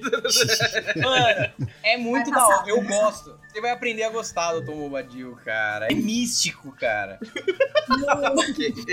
Quando eu tiver a segunda temporada, você vai aparecer aqui pra gravar o podcast, vai estar, tipo, de pé peludo, assim, fantasiado. Perfeito, tomara. Já vai aderir no universo. You will die because of me! Galera, ponto chato. Vamos pagar o nosso pedágio? Né? Como a gente pagou em She-Hulk no começo. Tudo que a gente falar aqui, positivo ou negativamente, não tem nada a ver com a. Com... É Arundir o nome dele, né? O elfo. É, é, o elfo é, é, dele. É, o elfo. É, o elfo, o elfo negro não tem nada a ver com a Galadriel ser uma das protagonistas da história. Muito pelo contrário, eu acho que essas são coisas muito bem-vindas. Sim. Para mim que não Perfeito. sou iniciado, não sou, eu sei que a Galadriel é um personagem muito diferente é, antes e depois da história que tá sendo contada. Trouxe, Assim, muitas coisas boas e muitas coisas boas do jeito que ela é colocada como obstinada, como com vontade de fazer coisas pelo bem da nação e do povo dela, e às vezes com vontade de vingança também. Essas coisas negativas trazem muita profundidade ao personagem. O Arondir, pra mim, é uma das coisas mais legais da série. Apesar do núcleo dos humanos ali ser o, o núcleo mais sofrível, assim, de acompanhar. É muito caricato. Tem um rolê, né, que a, a waifu ali do Arondir, né, que eu não lembro o nome dela, mas a mãe do cara que tem a, que pega a espada A- do a Sauron ali. a. Browning, é, muito obrigado. É. Ela tem o clássico síndrome do personagem importante de Shonen, que é aquela imagem do Beyblade, que tá todo aqueles cara comum e o Kai, né? Que tem um moicano, cachecol Nossa, e cabelo azul. é feio pra caralho, surrado e a moça. Exato. Acontece. Todo mundo ali é cinza, todo mundo ali é, tem roupa esfarrapada e ela é maravilhosa. Ela vou, tem vou dar uma defendida. Eu, eu concordo, eu concordo que azul, tem tá isso. Mas eu acho que é muito pela função dela na aldeia, tá ligado? Por ela mexer com poções e tal. Por isso que ela tem um vestimento que. Não é, mano, não é uma parada que destaca ela 100%. Ela tem um manto azul e botas vermelhas, se eu não me engano. Destaca, Mas todo mundo tá é esfarrapado absurda. ali, tá ligado? Todo mundo tá caindo aos pedaços. Nossa, no- tipo as princesas da festa que eu falei antes da da gente começar a gravar, tá ligado? Sabe, Amaral, tipo aquelas festas fantasia é, onde as princesas perderam roupa, tá ligado? Elas têm muito pouca roupa e, coitada, elas têm que se vestir de forma provocante porque elas não têm roupa suficiente pra usar. Pra mim é isso, tipo, a vida dos humanos lá é tipo, a galera toda esfarrapada, tá ligado? Pô, aquela mulher tem muito tecido, né? Caralho, tá ligado? Acho que ela é importante, né? Não, isso acontece. E- Ela é a única assim, bonita daquela parte do. Fisicamente Exato. bonita. Então, tipo, ela é Todo icônica. mapa, tá ligado? em todos os Southlands não tem ninguém assim minimamente decente. Nem o filho Nem o dela, filho cara. dela é bonito. É importante a gente fazer esse disclaimer, guys. E eu até acho legal a gente já tirar um outro bagulho da frente. Porque muitos dos comentários que foram feitos, eles estão assim. Eles são muito misturados também com reclamações sobre ah, isso não é fiel, isso não está em tudo. Eu acho que a gente tem que hoje tentar se esforçar a comentar a série pela série. E eu, mas ao mesmo tempo, eu não acho injusto que quem Não. conhece essas paradas e fique obcecado por essas paradas, fique puta quando tem alguma coisa que é completamente alheio ao que poderia estar lá escrito. Dito isso, é absolutamente possível imaginar em Tolkien um elfo negro, é absolutamente possível imaginar um hobbit negro, é tipo, a exegese do livro permite isso, tá? Da mesma forma que, assim, a posição da Galadriel, ela também é discutível. Eu acho que, assim, é um personagem que destoa bastante do que estava, assim, se esperava dela, tá? E essas reações misturadas entre, ah, não pode isso, não pode aquilo, a série tem que parar em pé por ela mesma. Sinceramente, isso é uma releitura. O mesmo o Peter Jackson fez várias adaptações nos filmes que ele fez, Sim. suprimiu personagens, contou. O Frodo demora quase 30 anos pra sair do condado, tá? É, não, não dá pra fazer isso, tá ligado? Tipo, não, não- Eu, eu entendo. Ao, ao mesmo tempo, o pulo que é dado na série é, é também um pouco maior do que 30 anos. As histórias que a gente tá vendo não se passam em 3.500 anos.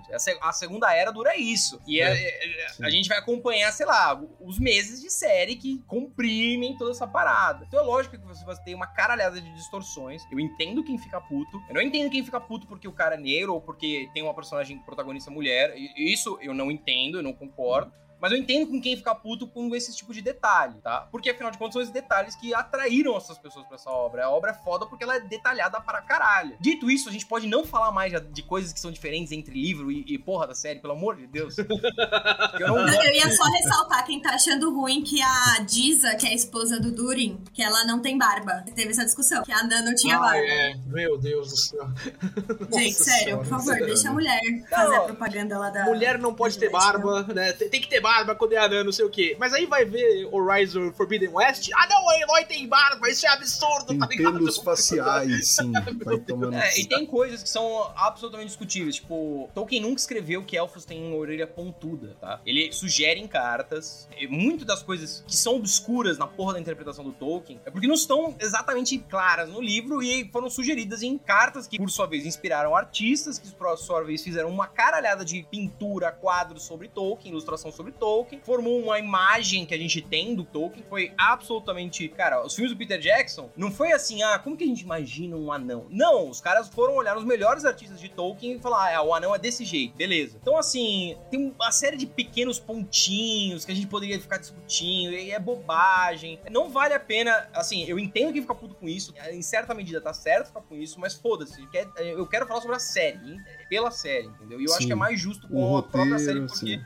Porra, é Tolkien, é muito difícil, é muito difícil, é muito difícil. O que o Peter Jackson fez é impossível, é, é, é assim, puta, ele é tão genial, cara. Nem o próprio Peter Jackson conseguiu fazer o que o Peter Jackson fez, né? tipo... É, cara, exato. O que rolou no Senhor dos Anéis foi assim, as estrelas se alinharam e você tinha, Exato. sei lá, mil pessoas na produção, as mil pessoas eram apaixonadas. É difícil falar isso. A gente nunca vai ter na cultura pop de novo um Retorno do Rei, tá ligado? Nunca vai ter um filme que é criticamente aclamado do jeito que o Retorno do Rei foi, ganhando 11 estatuetas do Oscar, Ganhando o melhor filme, mano. ganhando o melhor filme e agradando toda a comunidade nerd. Eu não conheço uma pessoa que não gosta de Retorno do Rei, tá? Tipo, a gente nunca mais vai ter isso. Nu- Nunca Assim, não é meu favorito da trilogia.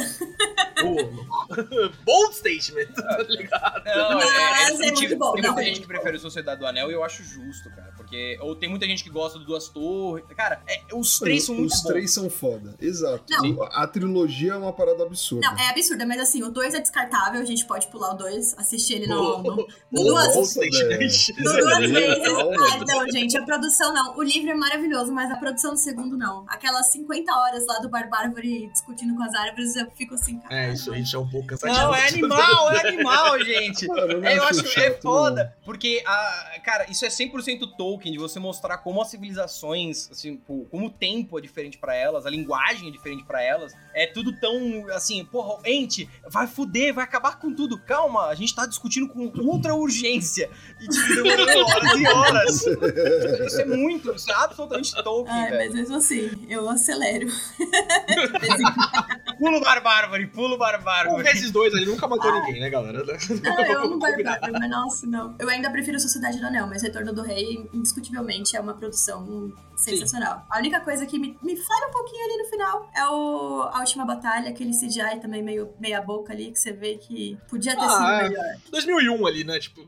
A gente perdoa por isso, entendeu? Claro, exato, exato. Coisas que. Né? Enfim.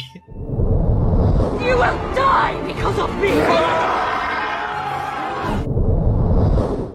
Isso, passamos o pedágio, vamos falar da série, vamos falar do plot da série. Eu tenho que começar do formato, é, a gente já falou isso aqui em séries da Marvel, já falou em séries Star Wars. Rings of Power não é uma série, e há muito tempo não se fazem séries. Eu acho que She-Hulk, que a gente falou agora há pouco, é uma série. Ela tem aquela estrutura de o trama do episódio que liga com a trama geral. Rings of Power é um filmão separado em nove capítulos, né? Alguém discorda disso? Eu- Não. Eu não vejo como, né? E, e esse é um grande problema das séries hoje em dia pra mim. Tipo, é claro que, é, tipo, as pessoas reclamavam do Irishman, tá ligado? Tipo, né, o irlandês, né? Ah, como é que eu vou ver três horas e meia de filme, né? As pessoas começaram a criar capítulos pra isso, que é absurdo, né? Do jeito que foi escrito. Ninguém vai ver um filme de nove horas, né? Nin- Ninguém vai assistir. Mas eu acho que essa estrutura de, tipo, contar e ter ganchos pra cada coisa, ganchos que parecem mais é, continuações de filme do que uma série realmente, é mais atrapalha a estrutura da série do que facilita ou do que ajuda, tá ligado? Ah, e isso gera, guys, um problema do tipo, tá bom que é um filmão, mas ao mesmo tempo, porque eles têm que tentar transformar numa série, tem vários cliffhangers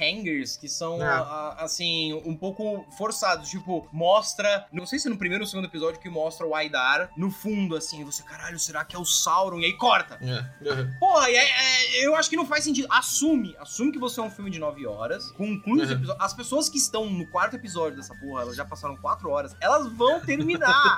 você não precisa criar um gancho, Perfeito, cara. É isso. Por estar nessa estrutura de filme, assim, a Amazon faz isso muito bem, é, e é algo que falta talvez Netflix, por exemplo, quando fez com Stranger Things.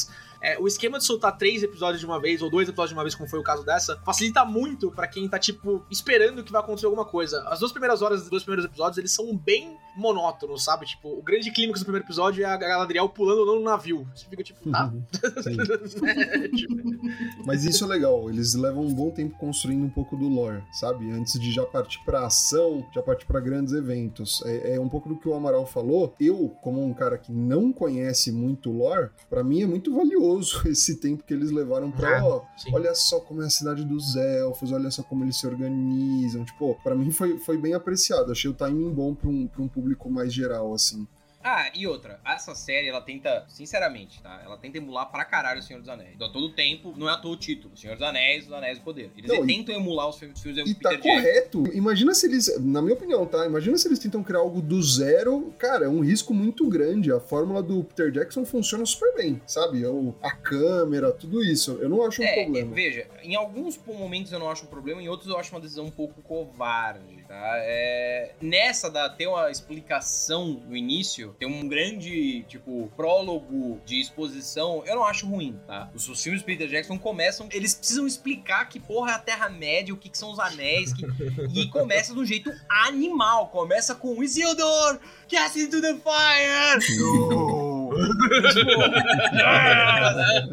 e aquilo é um desafio, filha da puta, que você tem, sei lá, milhares de anos, com, de novo, milhares de anos condensados em 3, 4 minutos de tela. E eu não acho que a série foi infeliz em fazer isso. Eu achei que foi bacana e foi legal ver, assim, eu achei da hora a mobilização dos elfos contra o Morgoth, tipo, os elfos lá apontando as espadas, não sei o quê. E, mano, eles estão numa sala, numa sala que é tipo a sala dos, da Liga da Justiça 2.0, assim, essa sala É preta com uma bola no meio. Eu achei isso da hora. O que que você achou da introdução, Débora? Cara, eu acho que ela foi excelente.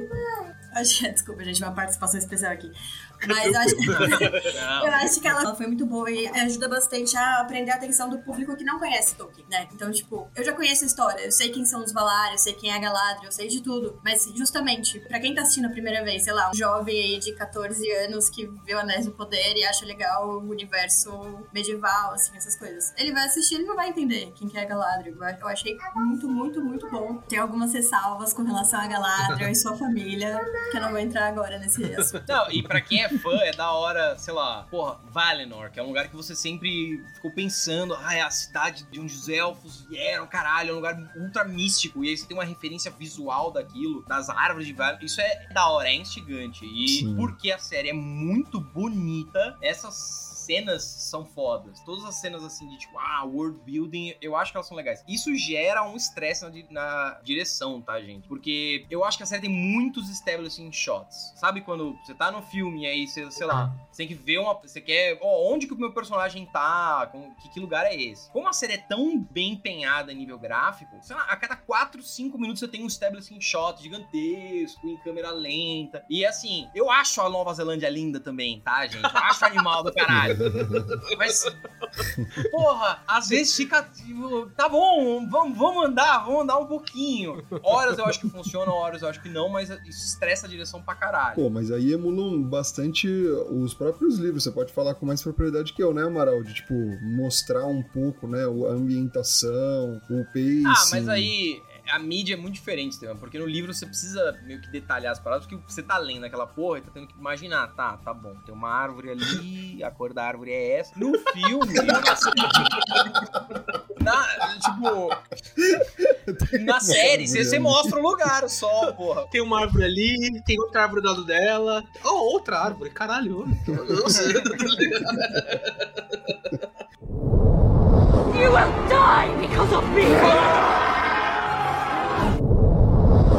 Vai minha primeira crítica aqui, e acho que entra nesse metaverso aí, perdão da palavra, perdão da buzzword, entre o que o Tolkien faz nos livros, que o Peter Jackson consegue reproduzir na trilogia, e o que acontece aqui, e paralelo que eu vou fazer com House of the Dragon também semana que vem. Podem me explicar melhor do apêndice aí, como é que ele funciona, se ele é uma narrativa escrita, ou se ele é mais, mais uma Wikipedia zona, assim, não sei, porque, tipo, House Tem of as the Dragon... duas coisas, tem as É, duas House coisas. of Dragon é mais ou menos assim também com fogo e sangue. Tem muita coisa que é bom na trilogia do Senhor dos Anéis, muito mérito do Peter Jackson, claro, também, mas tem muita coisa que é bom no Senhor dos Anéis, porque é o diálogo que um gênio da linguística Tolkien escreveu, tá ligado? Aquela cena que é muito compartilhada, que acho que tá na versão estendida, né, do Gimli falando dos presentes que ele recebeu da Galadriel, dos três fios da cabeça dourada dela. Ah, É porque é, é maravilhoso, puta que pariu, mas é porque aquilo tá letra por letra do que tá escrito na Sociedade do Anel, tá ligado? A série da Amazon é muito bem produzida, muito bonita, mas quando ela tem que se sustentar nos dois pés dela, ao falar ou ao contar, eu acho que ela sente falta de um diálogo escrito pelo Tolkien. Ela sente falta do establishment ali, do universo que um gênio pode trazer, né? Toda a habilidade ali, todo o reconhecimento pro que os diretores da série, produtores, roteiristas fizeram. Mas tem momentos bregas, tem momentos fracos de diálogo, tem momentos fracos de estabelecimento de mundo ali também, no qual você vê que é um enchimento de linguiça pras 9 horas, 10 horas que a série tem que ter, tá ligado? E isso às vezes me incomoda. Aquela batalha ali na Southlands, pós o storming ali da torre, onde os orcs estão lutando com os humanos, e um orc literalmente fala, ha, você errou! E passa uma carroça e é outra carroça Ai, meu é muito Deus. bom! É muito ruim. Então, mas é tão ruim que fica bom. Dá a volta, dá a volta, tá ligado? É tão ruim que fica bom, pô. Pra mim ali eu fiquei tipo. "Uh", Olha aí. Visão aí, né? Ai, eu, eu achei, achei genial. Eu dei muita risada. Esse episódio acaba com a, os orcs tentando Uruk, Uruk, Uruk e a revelação de Mordor, tá ligado? Aí você esquece do que da carroça que não atingiu o cara, né? Mas é, esse não é o único momento que isso acontece e, e eu acho que essa é uma das críticas que eu tenho pra série. É, cara, eu tenho um problema com o roteiro da série, tá? Esse, inclusive, é o meu maior problema com a série. É o roteiro. Porque quando ela tenta ser profunda, as linhas de diálogo me, me irritam profundamente. É, a verdade é essa. Porque, cara, ah, meu Deus do céu, cara. Tipo, tem algumas coisas que parece que vieram numa sitcom mesmo. E aí, ai, que saco, porra, isso é toco. Por que vocês não pegaram o texto do cara, velho? Ah, porque a gente não tinha. Então que vocês estão contando essa história? É, isso me irrita em, em vários pontos, assim. E eu entendo. Cara, esse é o problema. Eu já assisti muitas séries que são medíocres em nível de roteiro, tá? E não é roteiro, ah, continuismo, ou a história. os é, é- é assim, o que está sendo falado é intrigante ou não. Só que como essa série é, tem Senhor dos Anéis no título, eu fico muito mais apegado a, tipo, um roteiro animal. O roteiro do Peter Jackson é foda. Ah, ele tá em cima de Tolkien. Sim, ele fez bem, é um animal, bom pra ele. Eu não sei como vocês se sentiram em relação ao roteiro da série, as falas, a, tipo, quando alguém fala alguma coisa profunda, ou tá dando um discurso. Pô, pra mim isso foi o que me distanciou pra caralho da série, mas pra quem gostou, pô, a galera curtiu, então. O discurso eu nem sei tanto, mas é a pegada mais romancinha, assim. Isso me incomoda um pouco. No final, ainda, nos últimos episódios, é que a gente tem um- algumas cenas importantes da Galadriel com o Halbrand, já ficou tipo, mano, totalmente É. desnecessário. Isso não existe nos livros, sabe? Tipo, não deveria estar assim desse The jeito. fuck's going on, mano? A Galadriel tá saindo com o Sauron, what the fuck, velho? É Eu Mas uma fiquei, parada- eu fiquei incomodado. Mas quando a gente faz a ligação com o filme, aquela hora que a Galadriel ela fala de ser a Senhora da Luz e tudo mais, tem uma cena na trilogia, né, no Peter Jackson mesmo, no filme, que remete a isso. Eu falei assim, caralho, ó, pegaram uma referência boa aí, mas tirando isso, a parte do romance, eu falei, mano, ela não vai pegar o, Galad o Sauron, a Galadriel não vai pegar o Sauron. Ela é casada, falou que o marido dela morreu, ele não morreu, ele aparece no, fi- no final do Senhor dos Anéis, tá no filme. Casada? Entendeu? Eles mataram o Celeborn, mataram ele, Que é- gente, é o- antes da hora. Cara, ele é bem importante, ele é o avô da Arwen. Ele, ele, ele, é- ele é foda, ele é, o, ele é o avô, mano, assim, animal. E, e é claro que eu acho que ele vai voltar na série. A tendência é eles voltarem, porque não tem, Ah, não tem como progredir essa parada sem o negócio. Mas eu- isso também eu, eu fiquei assim, ai caralho, que, what the fuck? Ah, não, não, é um homem mau, não sai com ele, pelo amor de Deus. Eu acho que o, o que eu tiro de bom desse romancinho aí, a cara do Halbrand que faz um casada, quando ela fala que já foi casada, tá ligado? Eu gostei muito do personagem do Arduin como elfo ali. Eu acho que é o elfes as an elf can be, tá ligado? Tipo, não tem nada mais Tolkien do que elfos tristes por ter que cortar uma árvore. Na terceiro, Não. quarto episódio ali, tá ligado? Sim. Mas o romancinho que ele tem com a Bronwyn ali também, tipo, eu fico, ai, de novo, tá ligado? Eu já teve isso no Hobbit. É, tipo, Não, a hora que eles vão pra batalha e falam, não, depois aqui a gente vai ter um recomeço. Tipo, ah, meu, vai se fuder. né? Recomeço, vai ser o começo do fim, daí só é só ladeira abaixo, Tem gente. uma fala que ele fala, ah, eu te disse eu te amo em todos os jeitos, menos do, do, do falado. E eu fico tipo, ai, cara, para. Então Começa a virar meio velhinha. Eu acho que a série, assim, né? Vou utilizar todo o meu garbo e elegância vocabular agora, né? Todo o meu vernáculo. Eu acho que a série, às vezes, ela, por estar baseada nisso do Tolkien, ela se coloca numa posição que ela tem que ser parnasiana, assim, sabe? Tipo, ela tem que colocar, nossa, olha a forma perfeita com qual a gente faz as coisas aqui e ela só fica brega em alguns momentos. né? Pô, mas é, um- é um brega bem feito, na moral, pra mim, Góis. Não, tipo, totalmente, totalmente. Pô, o brega bem feito eu gosto. Eu não gosto do brega esculacho, tá ligado? Que tá lá só por tá lá. E a forma como eles colocam, pra mim, eu- eu- tipo, faz sentido. Eu compro a ideia, tá ligado? Eu falo, pô, legal, sabe? Tipo, especialmente o final, quando eles falam, na dúvida, siga sempre seu nariz. Porra, aquilo aqueceu meu coraçãozinho, sabe? Aquilo dá uma aquecidinha. Fala, Aquilo me "Caralho, deixou mano." putaço pra caralho! Aquilo me deixou. Por Ai, que, que Amaral? raiva! Porque, Ferveu ó, o sanguinho. Ah, são duas coisas, tá? Primeiro, o meu maior problema com o roteiro, além dessas. Porque não parece, não tem o feeling de Terra-média, tá? E, e eu vou dar um exemplo que é besta, mas é nos detalhes que moram o diabo. Cara, tem lá no primeiro ou no segundo episódio que tem um brother do Arondir, tem um brother dele lá. E aí o, o brother dele, que é um elfo, que vive milhões O elfo de calvo. anos. O elfo O elfo calvo. calvo. Esse é o nome oficial dele, inclusive. o elfo calvo. Que assim. É um ser milenar. O Tolkien tem toda uma preocupação filha da mãe pra desenvolver o elfo. Não é só porque, ah, não, é estilístico. Não, você tem que pensar que é uma existência imortal. Eles, e, e para além disso, é uma existência calcada assim, em luz, em sabedoria, em leveza, em natureza. Eles são muito especiais na Terra-média. Não é à toa que são os primeiros seres vivos da Terra-média. Então, um elfo nunca vai virar pro outro e falar: e aí, você tá curtindo aquela mina, né, meu? Isso não, isso não é possível. Isso não vai acontecer. E um anão pode fazer isso. Um anão pode zoar o outro e falar, ah, não sei o quê. Mas um elfo nunca faria isso. E aí tem essa cena no primeiro ou segundo episódio que o, o elfo vira pra ele: é, agora eu sei porque você quer voltar pra vila, né? Pô,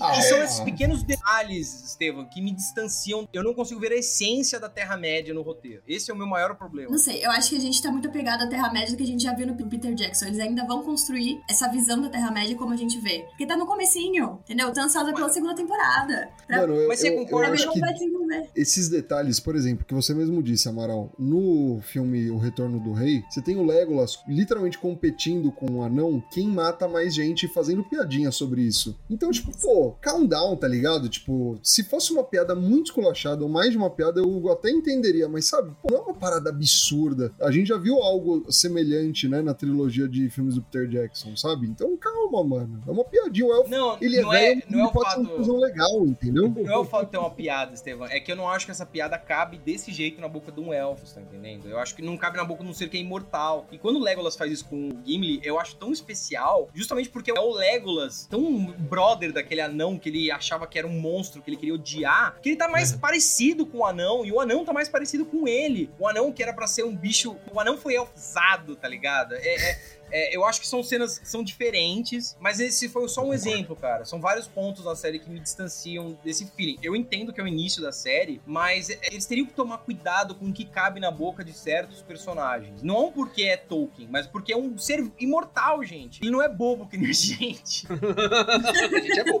A gente é bem bom. Mas eu vou fazer uma suavização, Amaral. Existem pontos que eu concordo contigo de que a série não entende os personagens que ela tá utilizando, mas ao mesmo tempo existem pontos que ela entende super bem. A relação entre o. como é é o? Elrond e o O. Elrond e e o o Durin. Durin. maravilhoso. É, Ah, é muito boa. incrível. É eu, muito eu curti, bem eu feita. curti, eu curti isso. o respeito que eles têm pela cultura e ao mesmo tempo a distância cultural que eles têm. Todo o rolê do Durin tá puto com o Elrond porque não foi no casamento dele, porque vocês elfos passam 20 anos como se não fosse porra nenhuma e pra minha, minha vida inteira. É muito legal, muito bem feito e é muito Tolkien, tá ligado? Ah, isso eu curti, E, cara. não, eu acho maravilhoso quando eles vão fazer as pazes e a Diz ainda chamou o cara pra jantar. O cara da Elrond. Eu fiquei com É medo bom. com a escalação do ator específico pro Elrond quando começou. Conheço ele do Game of Thrones, ele fez o É, Stark mais novo. é. É, exato. Eu achei ele fraco, né? ele aparece muito pouco em Game of Thrones, mas eu achava ele fraco, sabe? E o Elrond é uma das surpresas positivas, assim, pra mim. Eu acho que, apesar de ter cabelo curto, né, o que eu sei que é um crime, tá ligado? São muitos anos crescendo, né? Vamos dar um. Exato. Apesar de ter cabelo curto, eu acho que ele representa um elfo ali. Ele e o rei dos elfos, o Gilgard, é isso. Gil-galad. É. Gil-galad Gil-galad. was an elven É, e-. É, tem uma musiquinha, procura a musiquinha do Gil-galad, é muito boa. Eu acho que a Galadriel a gente pode separar pra um outro momento, né? Eu vejo isso nela também, mas eu acho que a postura élfica dos dois, dos três, mas dos dois ali, tá muito bem representada. Tem um ar élfico nele, sabe? Tem, eu concordo. Sim. Mas ó, além do cabelo, eu acho que eles acertaram muito na escolha do ator, porque a distância entre um olho do outro aqui é igualzinho do ator original. Igualzinho, é.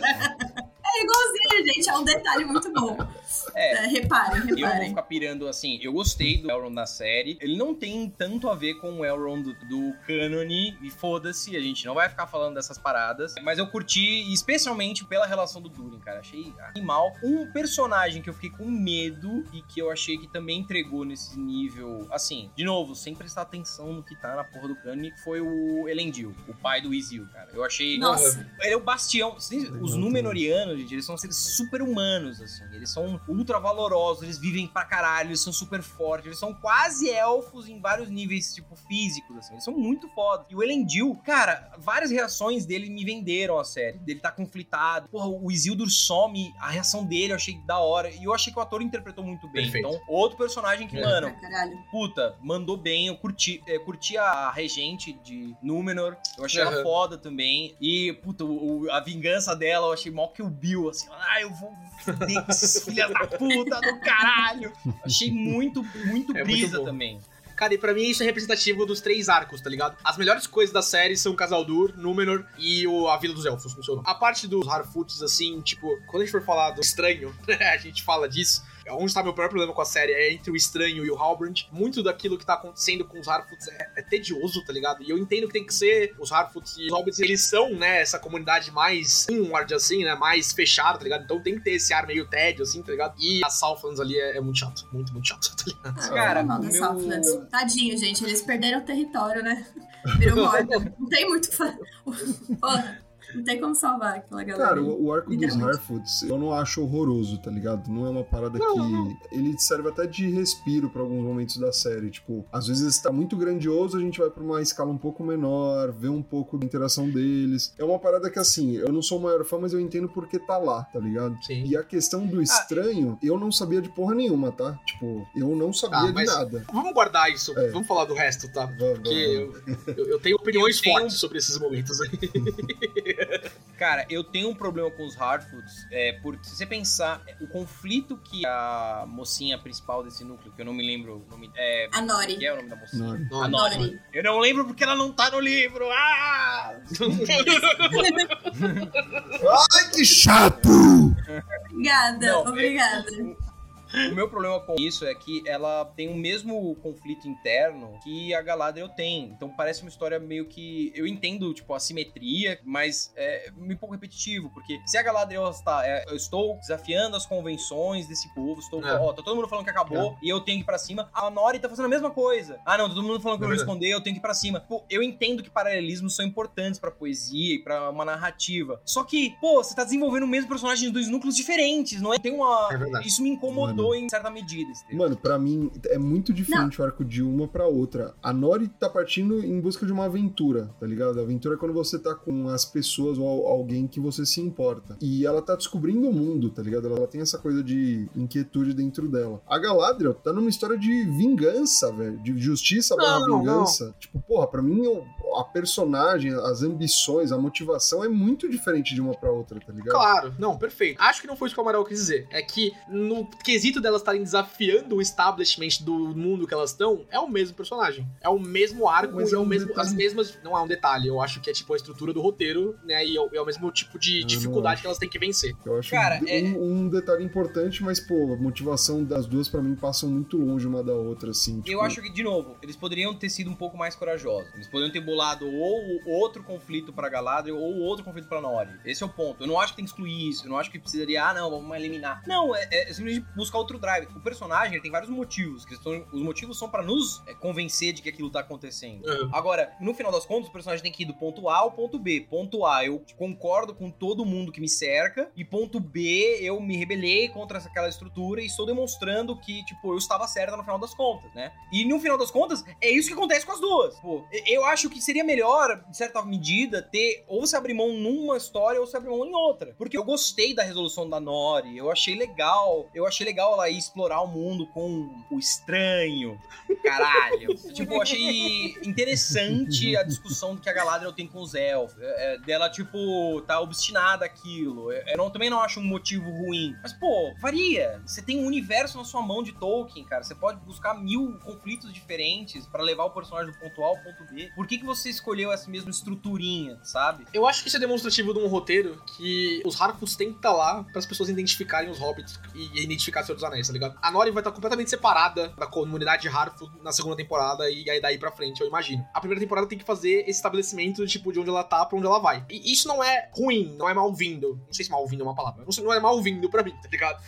É, me parece um protocolo, assim. Me parece algo que tinha que acontecer porque tinha que acontecer, sabe? É, e tem, assim, em relação ao roteiro, tem várias coisas que me pareceram meio que robóticas, sabe? O, o roteirista, ele tá com checkboxes que ele tá colocando, assim. Eu preciso fazer isso, preciso fazer isso. E no final das contas, não é um roteiro ruim, essencialmente. Eu acho que é, só é um pouco mais mecânico do que, sei lá, uma excelente temporada de Game of Thrones. E isso também é um problema que padece da série, porque a série, ao mesmo tempo que ela emula Senhor dos Anéis, ela emula pra caralho Game of Thrones. Esse negócio de É. entrelaçar histórias e É. indo, usando o corte do Indiana Jones do mapa, de ir pra um, o núcleo da novela Nossa, isso é tal, o muito núcleo da brega. novela Não, Muito brega.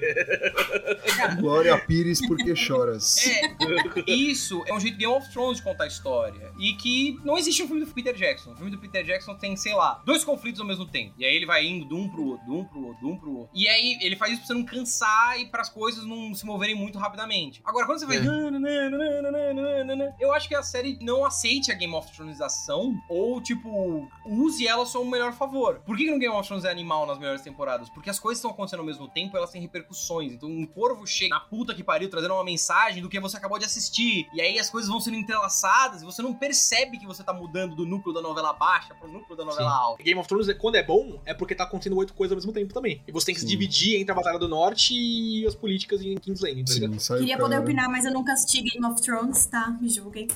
Achei chato É. também. Não começa. consegui passar do primeiro Nossa, episódio. Não- não começa, não não começa, não Não vale começa, não começa. Final. Começa, meu, vocês são muito chato. Começa, se tem problemas, mas é uma das melhores séries já produzidas. É boa Até assim, a quarta cara. temporada, realmente. O resto dela é. Caralho.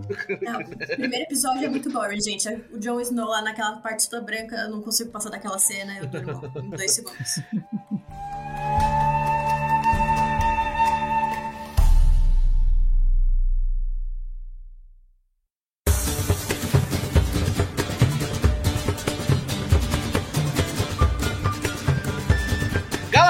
aí? Vai, Amaral, vai, vai. Não, Despeja, Amaral, vai. Não, não, vai. não, não. Veja, ó, eu tenho questões com a Galadriel, mas eu não vou ficar esmiuçando cada ponto. O meu maior problema com a Galadriel foi, ela é a protagonista da série e eu não consegui me identificar ou me sentir, tipo, compelido por ela. Eu não consegui me importar o suficiente com ela, não consegui ficar triste quando ela ficou triste, não consegui ficar puto quando ela ficou puto. Eu não sei, eu não consigo explicar por que que isso não aconteceu. Eu não acho que é um problema que ela seja uma guerreira, tá? Não é isso o, o drive. Também não acho um problema que ela seja um pouco diferente do que ela é no livro. Eu só não consegui me identificar. Eu também não acho que seja misoginia da minha parte. Eu espero que não seja.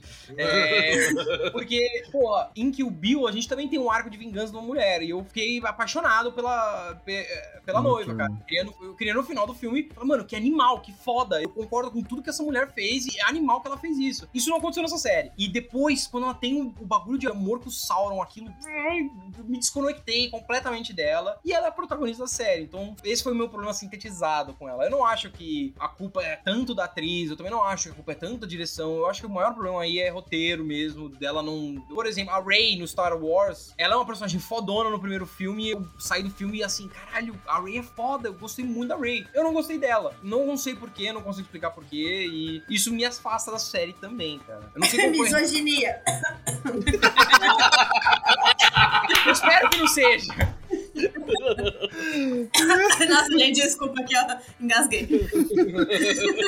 Fala aí, Débora, o que, que você achou da Galadriel? Porra, eu gosto muito dela, tá? Me identifiquei. Mentira, eu não me identifiquei com ela tanto assim, mas eu gosto muito dela. Comparando a Galadriel, tipo, sei lá, que as pessoas vão ver em Senhor dos Anéis e, enfim, até em Hobbit, é uma personagem muito mais nova, né? Tipo, milhares de anos antes. Então, tipo, você vê essa evolução dela como personagem, como. Eu ia falar ser humano, né? Mas como elfo, tipo. Vocês entenderam onde eu quero chegar? Sim, De, de sim. ver, tipo, meu, essa raiva dela, porque o irmão morreu, você vê, tipo, como ela vai construindo isso para chegar. Aí você pensa, tipo, ela lá na frente, pra chegar naquele ponto dela de ser, tipo, uma elfa que ela entra nos lugares e fica, nossa, eu quero ser ela quando eu crescer, entendeu? Eu quero ser ela quando eu crescer. Eu acho que eu tô muito mais próxima da Galadriel de agora, descontrolada, sedenta por vingança e a babobla das ideias, ficando com tudo, do que qualquer outra coisa. Só que o que eu mais gostei nela, pra mim é o ponto alto da série, que é no final, não sei se eu já vou pular steps aqui, na conversa dela com o Halbert slash Sauron, quando ele fala que ela fez ele voltar a acreditar nele e tudo mais, tipo, das- da conversa deles, ele falou assim, meu, eu tô aqui por sua causa, porque você me influenciou estar aqui. Eu fiquei tipo, caralho, mano, é verdade, né? A mulher tá... Eu me identifiquei com ela, gente. Por favor, me respeitem, tá? Mas me identifiquei com ela na parte de colocar o boy muito pra cima quando ele é um bosta. Perfeito, muito Não. bom. Eu falei, caralho, é isso, mano, é isso. Você acha que o cara vale a pena? Você acha que o cara tá ali, tipo, pra ser da hora e não vai. Ele é o Sauron, porra. Amiga, mas ele vai cometer genocídio na Terra-média. Ai, mas ele é tão legal, tá ligado? Ah, não, mas ele vai me transformar na Senhora da Luz. Não. em parte eu fiquei com ranço do romance, mas em parte eu me identifiquei. Tipo, você vai vendo assim a. Não, a justificativa da conversa é muito boa. É, mano, não, gente, essa coisa é maravilhosa. E a conversa dele também é. Ela foi muito. Tem uma palavra pra isso. Manipulado? É, can- Não, foi cânone. Cânone, né? Que fala? Acho que é isso, né, gente? Ajuda aí com palavras Canônica. bonitas em português. É, com o livro, com o Silmarillion. Tipo, o que o, o Halbrand fala sobre o Sauron, sobre ele ter tentado ser bom, enfim, isso é muito legal. Mas o diálogo dele com ela, que ele fala que ele não tava ali se não fosse ela, eu falei assim: caralho, mano, essa mulher é foda. Essa mulher é foda. Ela, ela convenceu o Sauron, entendeu? Ela convenceu o Não, Sauron. ela convenceu o Sauron do bagulho erradaço. Eu sei, mas ela convenceu o Sauron. Pensa assim, porra, o poder de persuasão dessa mulher. Imagina ela num debate. Não, Candidato padre. Eu imagino ela como a Soraya. Candidato Halbert. É, do meu pedestal de não conheço tanta obra, eu sei que tem coisas que o Amaral não deve curtir e que a Débora às vezes deve dar uma olhadinha assim também, porque nesse momento a Galadriel já é uma elfa que consegue ver o coração das pessoas, né? Quando o Morgoth estava vivo, ela nega os presentes pra ele, não é isso, né? Tipo, né? É, é isso. ela já é, tipo, ela teve um momento guerreira e depois ela se torna a figura que se torna porque ela é extremamente sábio, é, ela é extremamente Uhum. inteligente, ela vê o coração das pessoas, ela tem um poder de persuasão filha da puta. O, o anel que ela recebe, que ela vai receber Uhum. agora na série, é, é- é justamente, tipo, um conduíte dessas qualidades, tá? E... Legal. Mas eu não sei se é isso que me incomoda, tá, guys? Assim, eu não gosto muito de personagens unifacetados e eu não consigo Puta, ver... mas pra mim ela tá longe disso, cara. Cara, eu não Longe, consigo longe. ver múltiplas movimentações dela. Ou ela tá feliz em cima de um cavalo sorrindo, ou ela tá putaça querendo matar até o último orc da face da terra. Não acho que seja uma coisa de, ah, não vejo fraqueza. Não, ela demonstrou fraqueza em vários momentos, mas não sei, não me cativaram as diferentes facetas de Galadriel na série. conhecendo só os filmes, é impossível você ver a Galadriel e não comparar com a Kate Blanchett. É impossível, tá ligado? Porque a Kate Blanchett é a Galadriel. Ela é, pelo pouco de descrição que eu conheço de Tolkien, assim, ela é aquele personagem. Ela é a cara daquilo, não dá pra não imaginar. Mas o que muda essa perspectiva pra mim e o que me faz falar, puta, não, essa, eu não sei o nome da atriz, mas essa mulher, ela trouxe um negócio novo, ela trouxe um negócio diferente, é quando ela vira pro Elrond e fala, ah, você não viu o que eu vi. E ele fala, não, não sei o que, blá blá. Você não viu o que eu vi. E a cara que ela faz, as microexpressões na face da atriz, e o olho, o olho que traz de volta, assim, o, o século de guerra da Primeira Era, século não, né? Os anos de guerra da Primeira Era, imagino que seja isso, me, me corrijam se eu- Milhares, se milhares. é. É, são milhares de anos. Então, tipo, eu consigo ver no olho dela o sofrimento do povo, o que ela perde no irmão dela. Aliás, que nome idiota, né? Finrod é um nome muito escroto. Mas enfim, desculpa, é só Você viu o nome da atriz que faz a Galadriel? É um nome tão escroto quanto, não sei nem falar. É tipo, quase se fosse um Morfloid, mas é um pior que isso. Saúde.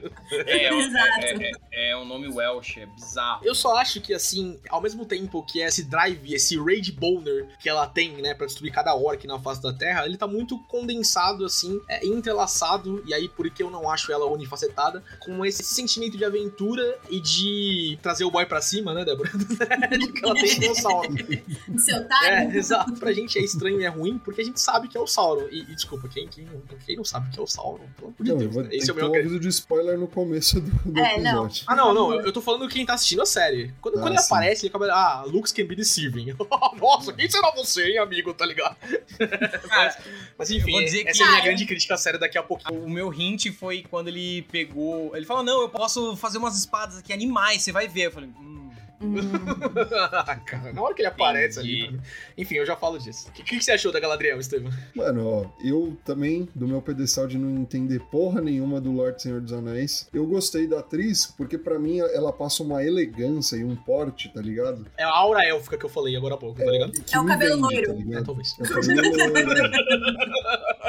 É, mano, é o conjunto. Quando ela se expressa, porra, tem uma imponência, sabe, de alguma forma. Porque ela é um personagem forte em sentidos diferentes. Então eu gostei da atuação dela, eu gostei da forma como ela mostra culpa e, pô, ela ter pulado do barco porque ela não se sentia merecedora, independente se É. o Sauron tinha morrido ou não. Porra, ela carrega isso, esse estigma, tá ligado? Eu gostei muito da performance como um todo. A questão da paquera, né, que ela tem com o Sauron, é muito sutil, de modo que eu não fico incomodado, porque era necessário necessário algum grau de manipulação por parte do Sauron pra ele conseguir chegar até a cidade dos elfos. Se fosse uma parada mais escancarada, eu acho que me deixaria um pouco mais. Hum, sabe, passou dessa linha, passou do limite. Perfeito. Eu não senti Uhum. que passou desse limite. Tipo, é tudo muito não. não falado, é muito mais gesticulado, é muito mais no ar do que, sabe, explicitamente falado. Então, pra mim, não é uma parada que me incomodou, tá ligado? Porra, eles tocam mãos, Estevam. É tipo pensar Maria Madalena e o Lúcifer tocando mãos. É, tipo, é, é, o- é o. é- é- eu, não sei, eu não consigo pensar numa alegoria melhor. Cara, Pensa assim, é a Janja e o Bolsonaro dando um abraço. Ô, louco. Excelente. é, é tipo. Mas, ô, Amaral, É, é muito competente. Isso não pode acontecer. Ela tinha que olhar pro Halbrand, olhar o coração dele e falar: É você, filha da puta, eu vou te matar. cara." Exato. luz e trevas é muito mais perto do que a gente imagina, tá ligado? Tipo, essa dualidade. Não, não, mas é fuck uma you, mano. ruim. O Sauron é o Satanás, Estevam. Ele não tem nada de bom Mas ele, ele nele. não se considera o Satanás, o Amaral. Tanto que quando ela fala Senhor das Trevas, ele nega, ele fala, não, eu não atendo por esse nome, tá ligado? Ele não se considera trevas. Assim como os orcs não se consideram orcs, eles não se chamam de orcs, eles têm um nome específico lá. próprio. Uruk. Uruk. Entendeu? Então, tipo, pô, a gente tem essa visão porque o cara é um genocida. Mas o cara não, não entende que é um genocida, ele não tem essa interpretação, tá ligado? Eu não acho que ele tem que chegar, Devão, com um banner do tipo, eu sou mal para caralho, gente. Não é Mas isso. seria muito legal. Seria muito da hora. Se eu estivesse assim. Eu acho Oh. legal ele ter ficado nesse mistério que é tipo, sei lá, igual no Sociedade do Anel, tipo, ele vai agindo nas sombras, né? O, o Sauron, ele vai ressurgindo sem a gente ver. Mano, ele aparece pra gente no último episódio, tipo, mano, era ele. Você tinha ali umas coisas. Na hora que ele derruba todo mundo do barco, ele mata ali todo mundo meio sem rancor, eu falei assim, mano, esse cara não é legal, entendeu? Sim. A galera tava Ah, sobrevivendo no barco com ele. Não foi muito legal. Mas quando ele ressurge, assim, você fala assim, mano, ele tava ali, ó, só manipulando a galera. Só manipulando. Você fala assim, caralho, é muito o poder do mal. É a articulação da galera das sombras mesmo, que ressurge ali. Você fala, porra, mandaram Mas bem. assim, Lá, essa parte eles mandaram muito bem. Eu gostei. Eu não também. sei, porque como que ele engana o Celebrimbor? Ele vira e fala, porra, não seria da hora se você tivesse colocado umas outras paradas aí nesse metal aí que você tá fazendo?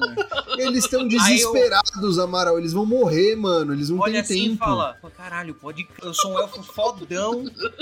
Eu nunca tinha pensado nisso. É Nossa, vamos tentar. Pô, isso me irritou também. Falei, cara, o Celebrimbor, Tevon, ele é tipo... Ele é o cara que fez os anéis. Ele é muito... Ele não, Não, pode ter ele é- enganado por um palpiteiro, passando assim, ó, faz tal parada, hein? Ele, ah, beleza. Mas É é que? Mas ele faz referência ao Senhor dos Presentes também. Na literatura tem o Senhor dos Presentes que dá essa ajuda. É, mas o Anatar, ele chega assim, ele chega, tipo, trans, ele vem com outra imagem, né? É muito mais, sei lá, profundo e mais complicado do que, ou, tenta isso daí. tipo, Já tentou isso aí, não. é... Né, o jeito que a série coloca ali do tipo. É, Cara, e se você fizesse isso aí, tá ligado? Tipo, é, é meio escroto mesmo. Até pelo que eles colocam o Celebrimbor ali com a admiração do Fodão, Elrond. You will die because of me!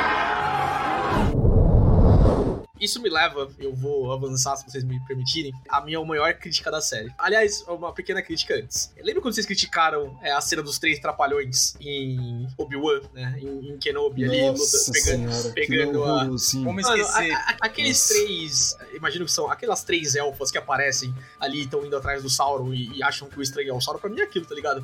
Oh, é Sauron! Ih, caralho, não era ele não, hein? Puta, É. que merda, tá ligado? Mano, que puta que plot idiota. É, é isso. Nossa, não- nossa, Porque não foi pra fazer um bait. mano. Foi pra fazer um bait. Ah. E é assim, é muito na cara. Ah, é claro que ele não é o Sauron, porque você virou pra ele e falou: Oh, Sauron é você! E começou a ajoelhar. é muito óbvio. Se fosse o Sauron, você ia ficar revoltado. Não acredito que vocês revelaram o Sauron desse jeito. Então, e por que que pra mim isso é, é pior e é uma amálgama de coisas ruins? Vocês conhecem o termo do Mystery Box, né? Acho que a gente até falou aqui no Rage Quit. A estrutura de Lost, por exemplo, é total Mystery Box, né? O J.D. Abrams, ele é um fãzaço, né, do Mystery Box. Ele tem aquele TED Talk dele que ele fala que comprou a caixa do avô, tá ligado? Né? E, ah, meu avô deixou isso aqui pra mim e o que é legal é não saber o que tem aqui dentro. E Rings of Power, ela se coloca num lugar daquela série que não é bem uma prequel, mas é uma prequel porque a gente sabe o que vai acontecer, tá ligado? Quando a série faz um mistério, tipo, ah, será que o Isildur está morto? Ele morreu ali no ataque, né, da transformação de Moro? Não, ele não tá. Ele não tá, todo mundo sabe. Tá Não, todo se mundo- matarem ele, fudeu, gente. Não tem a sequência. Exatamente.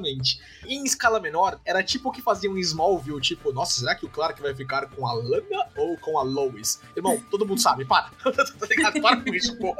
E você colocar uma série que se sustenta semana a semana a, ó, quem é o Sauron? Será que é esse cara que apareceu no segundo episódio? Será que é a irmã do Isildur? Será que é o pai adotivo da Norri, tá ligado? Quando você apresenta o Sauron e fala, tipo, ah, aparências podem ser enganadoras? Looks can be deceiving, né? E fazer. A, e, o- Amaral fala paralelismo entre a Norri e a Galadriel. E fazer a mesma coisa entre o Estranho e o Halbrand. Ah, quem é esse cara? Será que ele é o Gandalf? Ah, talvez ele seja, talvez não seja. Ah, wink wink, tá ligado? Essa estrutura de Mystery Box é o que eu menos gosto na série. Esse molê do mistério, assim, ah, quem será que é quem? A galera, todo mundo, tá ligado? Não sei o que, assim. E no final, pra ser exatamente quem você sabia que ele era desde o começo da série. Quando o estranho chega no meteoro e o meu irmão fala, puta, será que é o Gandalf? Eu, ah, tomara que não, tá ligado? tipo, né? e, e no final ele é o Gandalf. Então, mas você não acha que ele pode ser o Saruman? É, é, assim, Não. é possível que ele seja o Saruman, mas com a coragem dos roteiristas, eu duvido muito. Porque, assim, é- esse fake. Se eles fizerem isso, eles estão meio que traindo a última fala que o cara fala. Ah, Sim. fica seu nariz. Ah, então foi o Saruman que contou isso pro. Ô, Gandalf, você não sabe, velho. Você não sabe da maior. Queria instigar uma galera pra ir pra um pico, falei pra seguir o nariz. Ele, nossa, eu vou falar isso um dia também. Aí ele vai lá e fala o Senhor dos Anéis. Vai se fuder. Se for isso, eu vou ficar putaço. Eu prefiro que seja o Gandalf. Não, eu prefiro que seja o Gandalf também, mas eu não sei. Acho que eles podem querer fazer alguma pegadinha. E eu queria contar com a pegadinha, na verdade, senão vai ficar muito manjado É. também. Tipo, ah, eu- tipo, ele caiu da estrela, ele é um star, entendeu? Tipo, ele é um bifranteiro. tá ligado? Tipo, eu queria, É queria mesmo uma surpresa. A hora que elas falam Starry, por que, que ela, qual que era o interesse delas, além de exposição, de falar Starry? Não, ele não é o Sauron, ele é um uh, Starry. Por que, que você tá revelando? Você tá morrendo! Por que, que você tá revelando essa informação? Não faz sentido nenhum. Isso também me deixou. Pra quem é isso, tá ligado? É, você tá falando isso pra mim, né? Eu tô assistindo essa porra, você acabou de me contar. Obrigado. Pô, É desculpa o, o alto grau de irritação que eu fico com essas coisas. Cara, pra mim o Sauron é a mesma coisa, assim. Tipo, né? Você fica o tempo inteiro que o Halbrand é apresentado falando, puta, esse cara é estranho, hein? Eita, só falando ali, não sei não, viu? E aí, num total esquema, né? Será que o Obito é o Toby, né?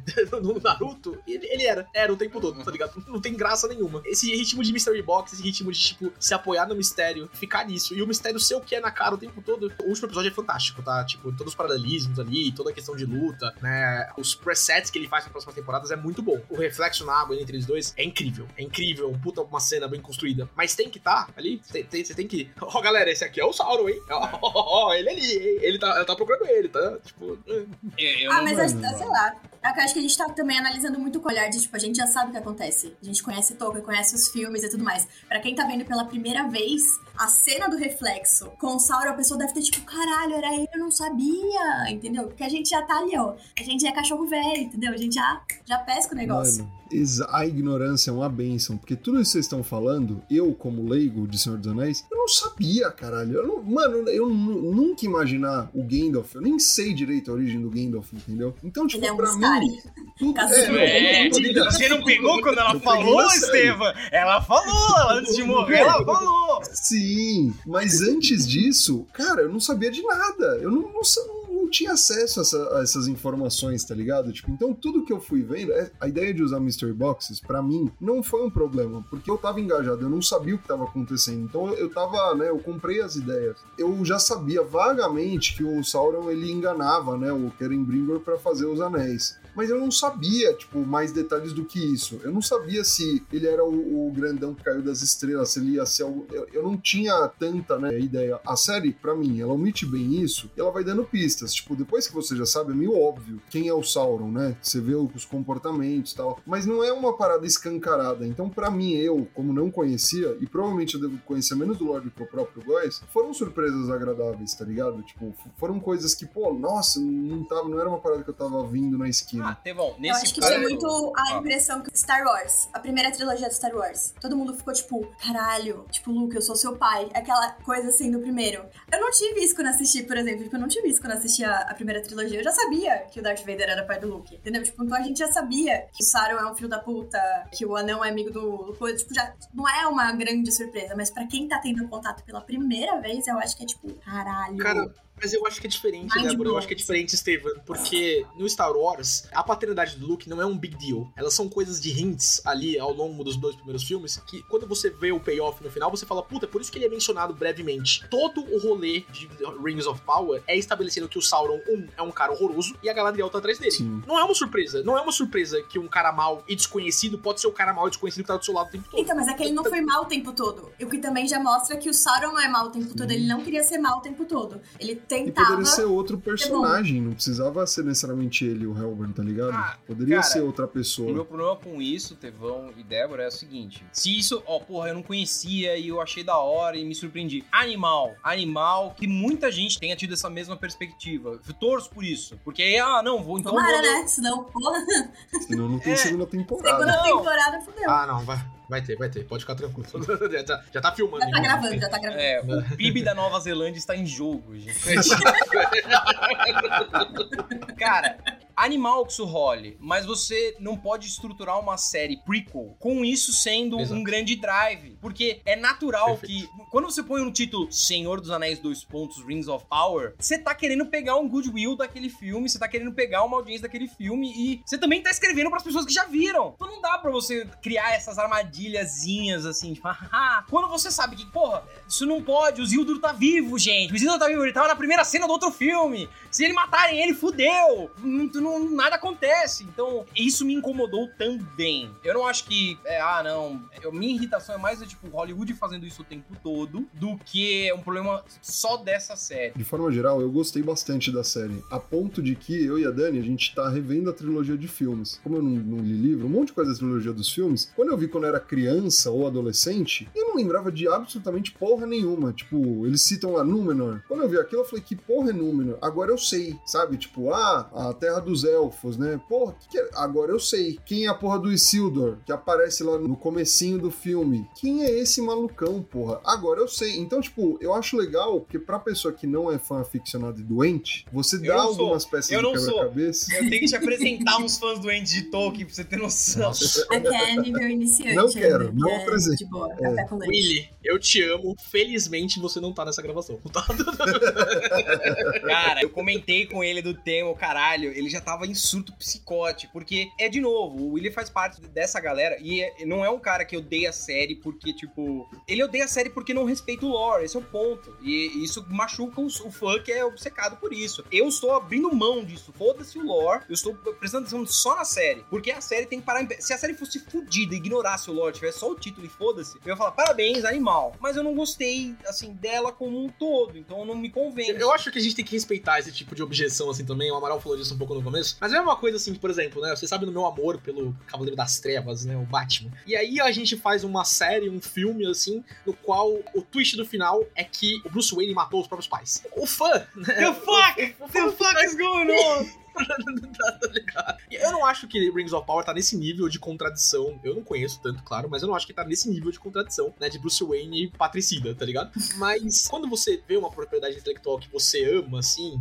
e claro, você pode só voltar a ler a propriedade intelectual que você ama, né? Tipo, ao mesmo tempo que a série não é feita exclusivamente pra quem é novo nisso, ela também não pode ser feita exclusivamente pra quem já gosta. Sim. Ela tem que ter um equilíbrio ali. Eu não acho que no, no esquema de Mystery Box, não só pra quem não, não é iniciado ou quem não conhece, sabe? Tipo, é, pelo que a gente tá entendendo aqui, eu conheço mais de Senhor dos Anéis que o Estevam. Mas eu tô muito longe da Débora e do Amaral, que se consideram iniciantes, tá ligado? Muito, muito longe. E eu não consegui aproveitar esse modelo. Não consegui aproveitar esse rolê do tipo, ah, será que ele é o Sauron? Tá, ele é o Sauron. Eu, eu sei, para pra tentar me enganar. Eu não sou burro, eu já vi outras séries. Não é por conhecer o universo, não. É por conhecer, como o Amaral falou, propriedades intelectuais. Hollywood, conhecer o universo de coisas que é feito, sabe? E, e o Gandalf foi a mesma coisa. Não consegui ficar tipo, nossa, olha, era ele, tá ligado? Tipo, não, eu sabia. Ah, então Eu você sabia. é muito bom. É isso. É, então você Que fazer mas- cinema, Góis! Tem que ser roteirista, Góis! No Parabéns! final, a mensagem que fica é: eu sou foda, galera. tá?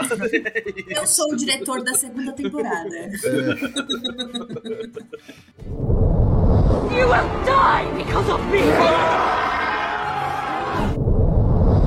Cara, em notas breves, assim, eu só não gostei que, assim, dentre outras coisas, a mudança dele é muito rápida, cara. Realmente dá a impressão que ela dá um feitição nele e aí. uh, e ele começa a falar mó como intelectual. Antes disso, ele tava tendo dificuldade de falar palavras. Eu não achei a estética dele ruim. Eu sei que tem um problema de lore que tá sendo debatido. do Tipo, o Gandalf não chega à Terra-média antes da Terceira Exato. Era. E aí, agora Sim. tem um argumento. Nenhum, nenhum mago. É, nenhum mago chega. Os magos. Eu não tenho certeza se os magos azuis não chegam na Segunda Era. Não, tenho certeza, mas. Eu acho é, que ele chega no final da Segunda Era, se não me no engano. final da Segunda Era. Tá. Tipo, eu não me importo com esse problema, tá? É, assim, eu entendo que fica putaço, eu não me importo. O que eu me importo é com a falta de coragem. Tipo, porra, você tem os direitos para. ah, por que, que você não faz um personagem novo? Por que, você não faz um negócio instigante? Por que, você não faz um mago azul? Foda-se! Ah, mas não tá na história. Pô, você já não tá respeitando tanta coisa, cara. Faz um personagem diferente. Não, é assim, a gente já viu esse personagem tantas vezes, a gente vai colocar lá, porque o Ian McKellen tá velhinho, a gente não sabe quanto tempo ele fica entre nós, então a gente tem que aproveitar o Gandalf aí, porque aí quando ele morrer a galera vai assistir mais. Sei lá qual é a lógica deles, mas, porra, não coloca o Gandalf, coloca qualquer outra coisa.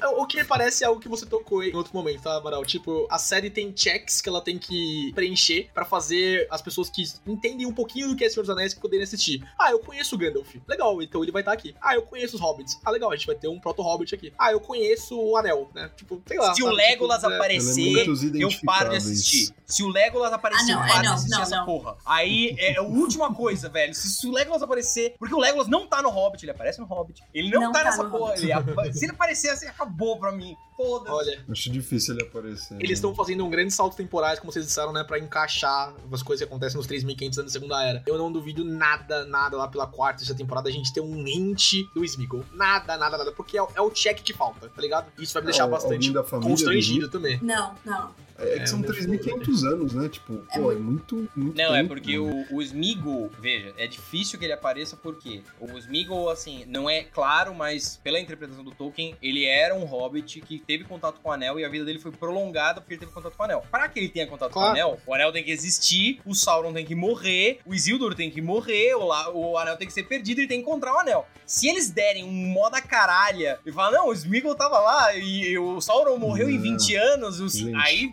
Não. também vão ficar putaço. Calma, Aí, é. calma. O meu medo é o moda caralho. É exatamente isso. Tá? Eu não duvido. Não, não, não ficaria surpreso. Mano, eu acho que eles vão. Assim, a primeira temporada a gente viu os três anéis dos elfos. Eu acredito que na segunda eles devem adaptar os sete anéis dos anãos. E na terceira, os dez, acho, ou nove anéis dos homens. E depois Excelente um uso da pronúncia correta tolkieniana. É, isso que eu ia falar. bom. Parabéns. Muito bom. Ó, já, tem, já pode ter uma pseudo carteirinha aí de, de fã de Tolkien. Eu, eu tenho, eu Você peguei uma pode, você estrelinha. pode, você pode Entendeu? sentar com a galera que gosta a partir de agora. Tá? Ai, Você tá é. convidado pro recreio. Ah, mano, teve um bagulho animal na série que quando. Eu sei que é, é super, de certa forma, fanservice, mas quando apareceu eu falei, ah, que legal. Quando aparece, mano, o Balrog em Casadum. O Balrog é legal, né? É legal, é velho. É legal. é legal. Sim, sim. Eu- Meu eu Deus, assisto. gente, que, que cena é aquela? Que cena é aquela? Que cena é aquela maravilhosa? A folhinha caindo. Aí você já vem na sua cabeça, tipo, a ruína dos anões ali. Você fala assim, caralho. A cena dos anões falando, tipo, da ambição deles. Não, porque esse Mithril é nosso e a gente vai pegar ele. Você fala assim, mano, eles cavaram muito fundo e se fuderam. Tipo, caralho, caralho. Isso é bem legal. Não, eu fiquei Cara, que audição do Balrog, hein? Que audição, né? Que ouvido o Balrog tem, né? Nossa, ô, ô, folha? Ah, não. Ah, agora fodeu, tá ligado? Não vai subir ninguém nessa merda. Não, eu fiquei pilhadaço, cara. E esse é o ponto. Assim, meio que em notas finais, mesmo que eu fique irritado, mesmo com todas as minhas críticas, eu acho que a série é uma série mediana. Eu não acho que ela é muito boa, eu não acho que ela é a pior coisa que aconteceu. Eu acho que é uma série mediana, tá? Eu não. Assim, o meu maior problema é o roteiro e é isso que me distancia dela. Ela é tão bonita graficamente que coloca ela acima da média das séries medianas. Mas esse tipo de momento, cara, eu não consigo abrir mão de assistir. Porque é lógico que vai ter uma batalha foda com o Balrog e é lógico que eu quero ver essa merda. Foda-se o roteiro for assim. Ou tem um Balrog lá embaixo, vamos catar ele. Pode ser algo assim, eu não me importo. Eu quero ver os bonecos brigando na tela, porque vai ser muito da hora. Vai tomar no cu, Balrog. É. Pau, pau, tá ligado? Vai se Balrog, fuder. sua mãe é coxinha. Ah, Muito bom, Amaral. Emulou muito bem o sentimento de fanboy, cara. Foi bonito de ver. Não, eu não sei se eu sou um fanboy, cara, mas eu, veja, eu tô tentando me distanciar da loucura da internet. Eu não gosto, não gosto de nenhum argumento que fala assim. sempre válido. Sempre Sim. válido. Cara, ou é, ou é a pior coisa do mundo ou a melhor coisa do mundo. Pô, é melhor, perfeito. Não vai ser assim. E eu acho que esse é o caso dessa série. Não é a pior série do mundo. Também não é a melhor série do mundo. E ela tem defeitos. Eu tentei apontar os que eu achei aqui. E no final das contas, eu fico feliz que vocês curtiram. Eu não fico puto. E eu acho que vocês estão errados. Não, animal que a série funcionou pra vocês. Vocês acharam foda. Que bom que isso foi, tipo, um trigger de, de gostar mais de Tolkien. Que o Tevão foi assistir os filmes por causa disso. Espero que ele leia os livros depois de ter visto a série. É isso Eu tipo empresto, eu empresto. Não, irmão.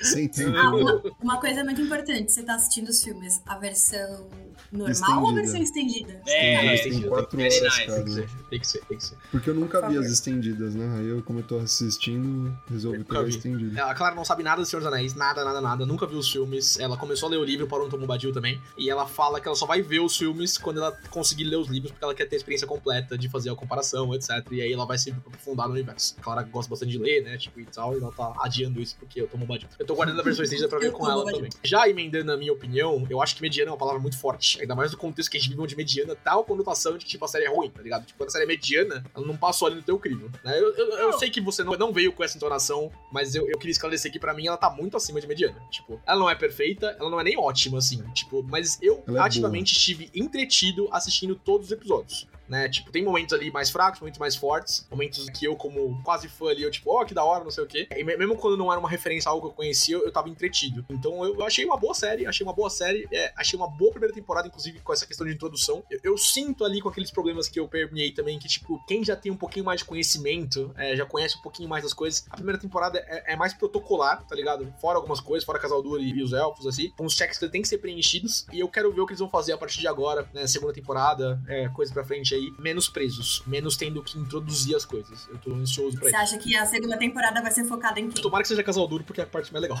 né? Como você falou aí.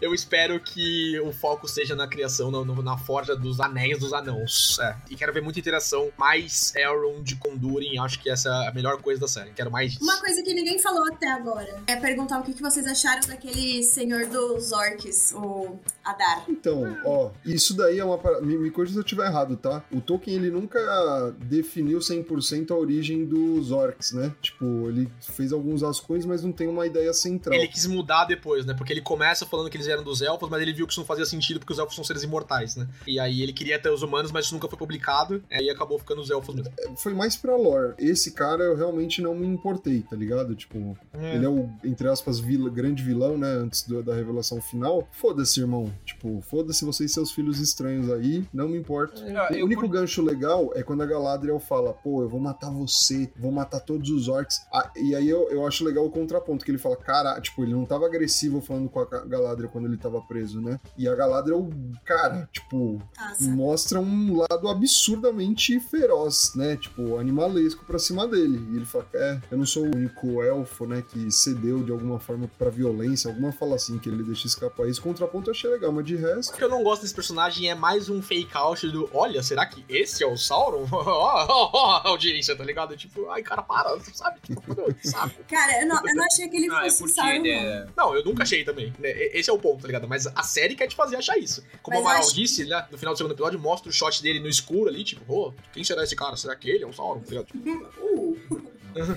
é um pássaro, óbvio. é o pássaro, não viu? É o Sauron? Não, não, não, não, tá mas eu acho que é capaz de ter uma treta deles dois, porque o Adar fala que matou o Sauron, né? Porque a gente sabe É verdade. que isso não Uhum. acontece. Então acho legal. que isso aí é um, um gancho pra eles terem uma treta, porque na hora que ele pega o Adar no meio da floresta, ele fala: Você não lembra quem eu sou? Você não lembra de mim? E ele não deixa a Galadriel cortar o pescoço do Adar. Uhum. Então eu acho que eles vão ter uma treta. Eu conto com isso, na verdade, porque se não tiver, é, eu vou ficar muito bravo. Mas eu tô contando com a treta. Ó, pra, É pra ficar Boa, numa boa. linha positiva, eu curti o look dele. Eu achei, cara, se eu tivesse que imaginar um elfo caído, eu achei da hora que ele é, tem, ele é a cara fudida, ele tem só a luva da armadura do exército negro. Eu achei isso brisa, assim. O personagem esteticamente da hora. Também achei, elogiar o roteiro em algum ponto, achei legal que ele não é sou mal para caralho, vão lá e queimem a vila da porra toda. Tipo, não. ele tem um motivo mais profundo do que isso. Vamos ter uma terra e a gente vai estourar o mal. Ah, só outra coisa, Legal. porra, como que a formação de Mordor é trigada pela espadinha? Isso não, me, não ficou Ah, claro. eu achei isso da hora. Eu achei Mano, muito legal. eu achei da hora a cena. Esteticamente, pelo menos. A tá cena ligado? da hora, mas não fica claro se é um poder ou se eles fizeram os túneis para desbancar lá. Assim, não entendi direito, não fiquei compreendido, assim. Não falei, porra, é Mordor, Mordor se formou. Eu achei legal, cara, depois que faz, vira aquela. Nossa, aquele negócio do vermelho, ela coberta de cinzas. Isso eu achei fudido. assim. Melhor episódio. Acho que assim, sim. tirando as revelações do último, acho que foi um episódio assim, sensacional. Sensacional. Que CGI, CGI. É muito bom. Você é legal falar. Nossa, a visão, até se você assistindo assim, a sua visão fica meio turva, você fala assim, caralho, mano, tira essa poeira. Igual quando você tá no estádio, a galera sente sinalizador, você quer enxergar, não consegue. Foi de sensação. Sinalizador pro Amaral que ontem ele passou tristeza com isso. Eu não quero falar Ah, a disso. Débora também. É, Ah, então, você também é corintiana? É, então. é. então, voltando a falar aqui do Adar, Mas e no geral, Débora, pra gente encerrar, como que tá o seu coraçãozinho? Você gostou, obviamente, né? Mas que, como, como, como um apanhado geral pra você? Gostei bastante. Eu acho eu não tava com a expectativa muito alta, então acho que isso me faz gostar mais ainda. Então eu tava esperando que fosse muito bosta. Então, Sempre bom. Fica a dica aí, gente, pra vida de vocês. Sempre esperem menos. Porque se for um pouquinho bom, você já fica feliz. Perfeito. Eu acho que eles estão conduzindo muito bem. Nunca vai ser 100% fiel à literatura e também não vai poder ser igual aos filmes, porque não é o Peter Jackson que tá dirigindo, é outra galera, é outra produção. Eu acho que, assim, tenho altas expectativas. Não altas expectativas, que acabei de falar pra não ter altas expectativas. Mas, assim, estou ansiosa para a segunda temporada, porque eu quero ver o que, que eles vão tocar, o que, que eles vão focar, porque eu acho que tem muita coisa pra gente explorar, sabe? A gente tem os nove anéis dos homens, tem os sete anéis dos anões, tipo, em que momento eles vão fazer isso, sabe? Eu vi alguma pessoa, eu não tenho Twitter, tá, gente? Eu sou uma jovem senhora, Não, mas sorte eu, a sua. eu vi É alguém bom. no Twitter bem. Isso é uma comentar... expectativa de vida, inclusive. Exato, aqui, ó. Exato. Alguém comentar que o Sauron forjou o anel mesmo ali, sem a galera dos elfos perceber, sem o Celebrimbor perceber e tudo mais. Falei, cara, mas não, se eles fizerem isso, vai ser um erro muito grande, porque o anel ele é forjado na Montanha da Perdição. Pelo amor de Deus, não me façam isso. Então eu Sim. quero ver o que, que eles vão fazer pra chegar nesse desfecho. Então, assim, conto muito que eles mantêm o elenco, tá? Um parênteses aqui que ninguém falou nada disso, mas ó, Arondir é um gostoso do caramba, aquele elfo é sensacional. Halbrand também não tem como ficar com raiva do Sauron com aquela carinha bonita. assim, gente. Casada? Eu não sou. Casada? Eu não sou. E ó, eu, já, eu coloco muitas pessoas pra cima quando eu não deveria. Eu posso colocar o Sauron. Você tá no público-alvo dele ali, com certeza. Nossa, com certeza, gente. Numa outra encarnação eu era Galadriel. Nossa, é a história da minha vida. Muito Sauron passou pela minha vida já. Muito bom. Triste, triste. Amiga, não beije esse homem, tá? Nossa, E você, menino Steven? Como foi pra tu, geral, apanhado? Pô, gostei da série. Um pouco do que a Débora comentou, não tava, né, meio que foda-se, não foi uma parada que, nossa, vai ter uma série do Senhor. Não, tipo, vamos ver e tal. Gostei, como o Amaral disse, não é a pior coisa, não é a melhor coisa, mas eu achei uma boa série. Eu tô animado pra segunda temporada, vou ver com certeza a segunda temporada. Tem alguns problemas, a gente ficou discutindo várias coisas sobre eles, tem muitas qualidades, a gente falou também sobre elas, mas assim, acho que vale muito. Acho difícil algum ouvinte que chegou até aqui não ter assistido a série, né? Mas acho que vale muito entender o momento do espectador, né? De quem tá consumindo essa parada, porque ressoa muito diferente pelo que a gente pôde ver. O Amaral é um iniciante, ressoa de uma forma, a Débora é iniciante, ressoa de outra. Os amigos que não tomam banho do Amaral ressoa de outra forma ainda. Não é assim, não é assim. Como- céu. Não é assim. Não, tô brincando, mas assim, é, é interessante ver o quão dinâmica é a série. Tipo, pô, eu acho que pelo menos um dos objetivos que eles tinham, de virar pauta, né? Do Rage Quit, não, mas de virar pauta, né? A nível mundial. Pô, eles conseguiram. E assim, interpretação melhor ou pior, a série tem muitos méritos, tá ligado? Tipo, eles estão tentando fazer alguma coisa relevante, estão tentando atualizar, né, alguns conceitos, algumas coisas, para o bem ou para o mal, do lore. Então eu acho legal esse esforço, acho legal que tá gerando buzz. As pessoas estão conversando sobre, tá apresentando a obra do Tolkien para gerações inéditas, tá ligado? Então eu acho que tem muito mais pontos a longo prazo, a médio longo prazo, positivos do que negativos. E você, ouvinte? E você, ouvinte, E o que você, você, ouvinte? Ah, não. Vai, Amaral, Cara, fala, fala, fala. Não, eu fico feliz que a gente conseguiu discordar em, em forma pacífica. E, sinceramente, é isso que eu convido as pessoas que se sentiram putaças ou ah, completamente defensoras da série. A gente conversa, escute e é- é normal que um produto de mídia gere expectativas diferentes em diferentes pessoas. É, catarse pressupõe um nível de subjetividade. O que não é normal é que você surte com o ator, mande mensagem, ah, não sei o quê. E isso não É. é legal. Sim, Não, é isso não bacana. é não. Eu não acho que todo mundo que ficou putaço com a série fez isso, tá? Eu entendo que tem Sim, muita gente que ficou putaço porque simplesmente diverge do livro. E aí os caras são É uma minoria barulhenta, assim. A gente tem essa É. percepção, mas é porque eles são barulhentos, tá ligado? Mas- É. Sim. E tá no Twitter. Exato, é o tweet. não, tem review bom, tem um monte de coisa. Eu só acho que eu queria fazer um apanhado antes da gente encerrar, né? E eu, eu sei que a, a hora é tarde já, então desculpa por isso.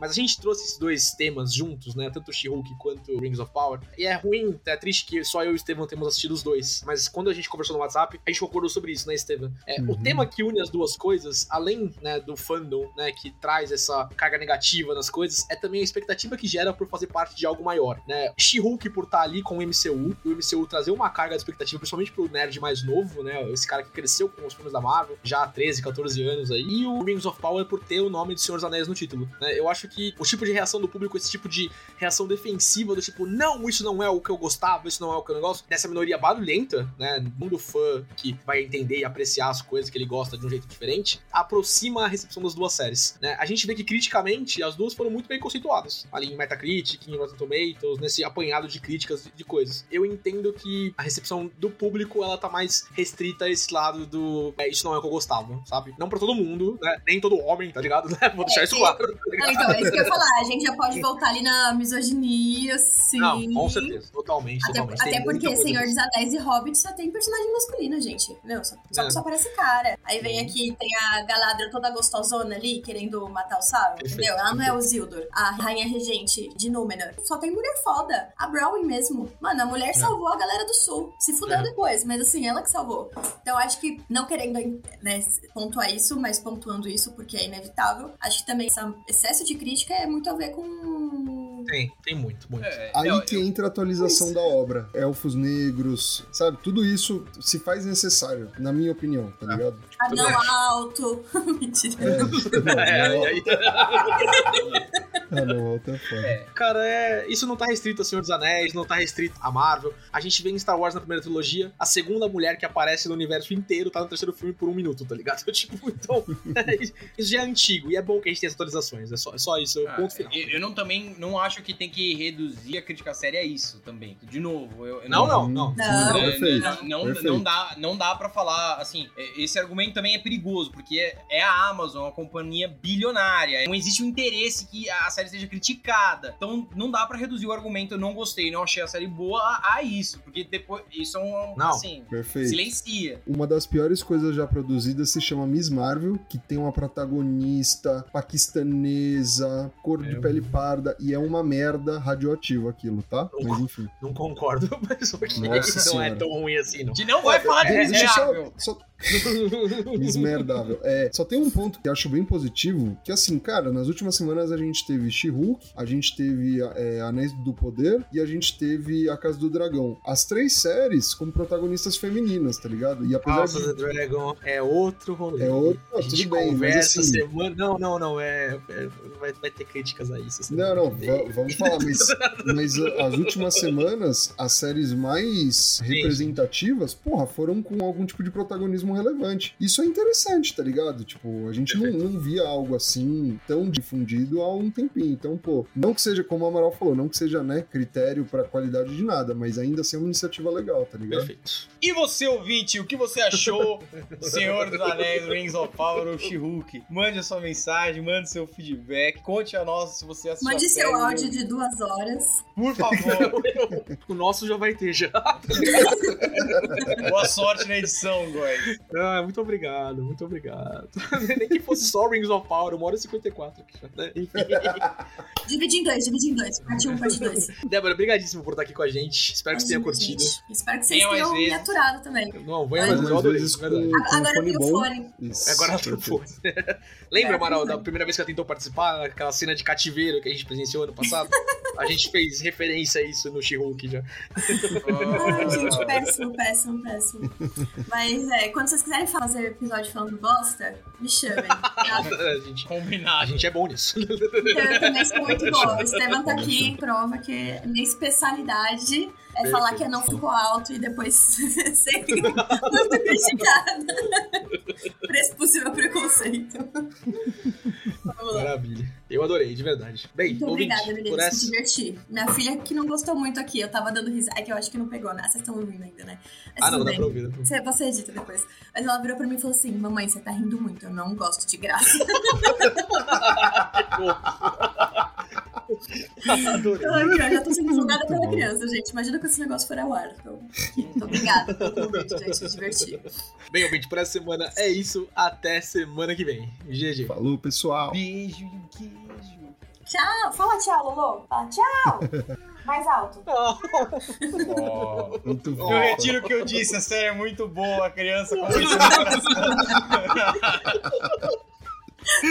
Casa, casa, com, casa com ele, Galadriel. Eu aceito o pedido de casamento. tá tudo bem, tá tudo bem.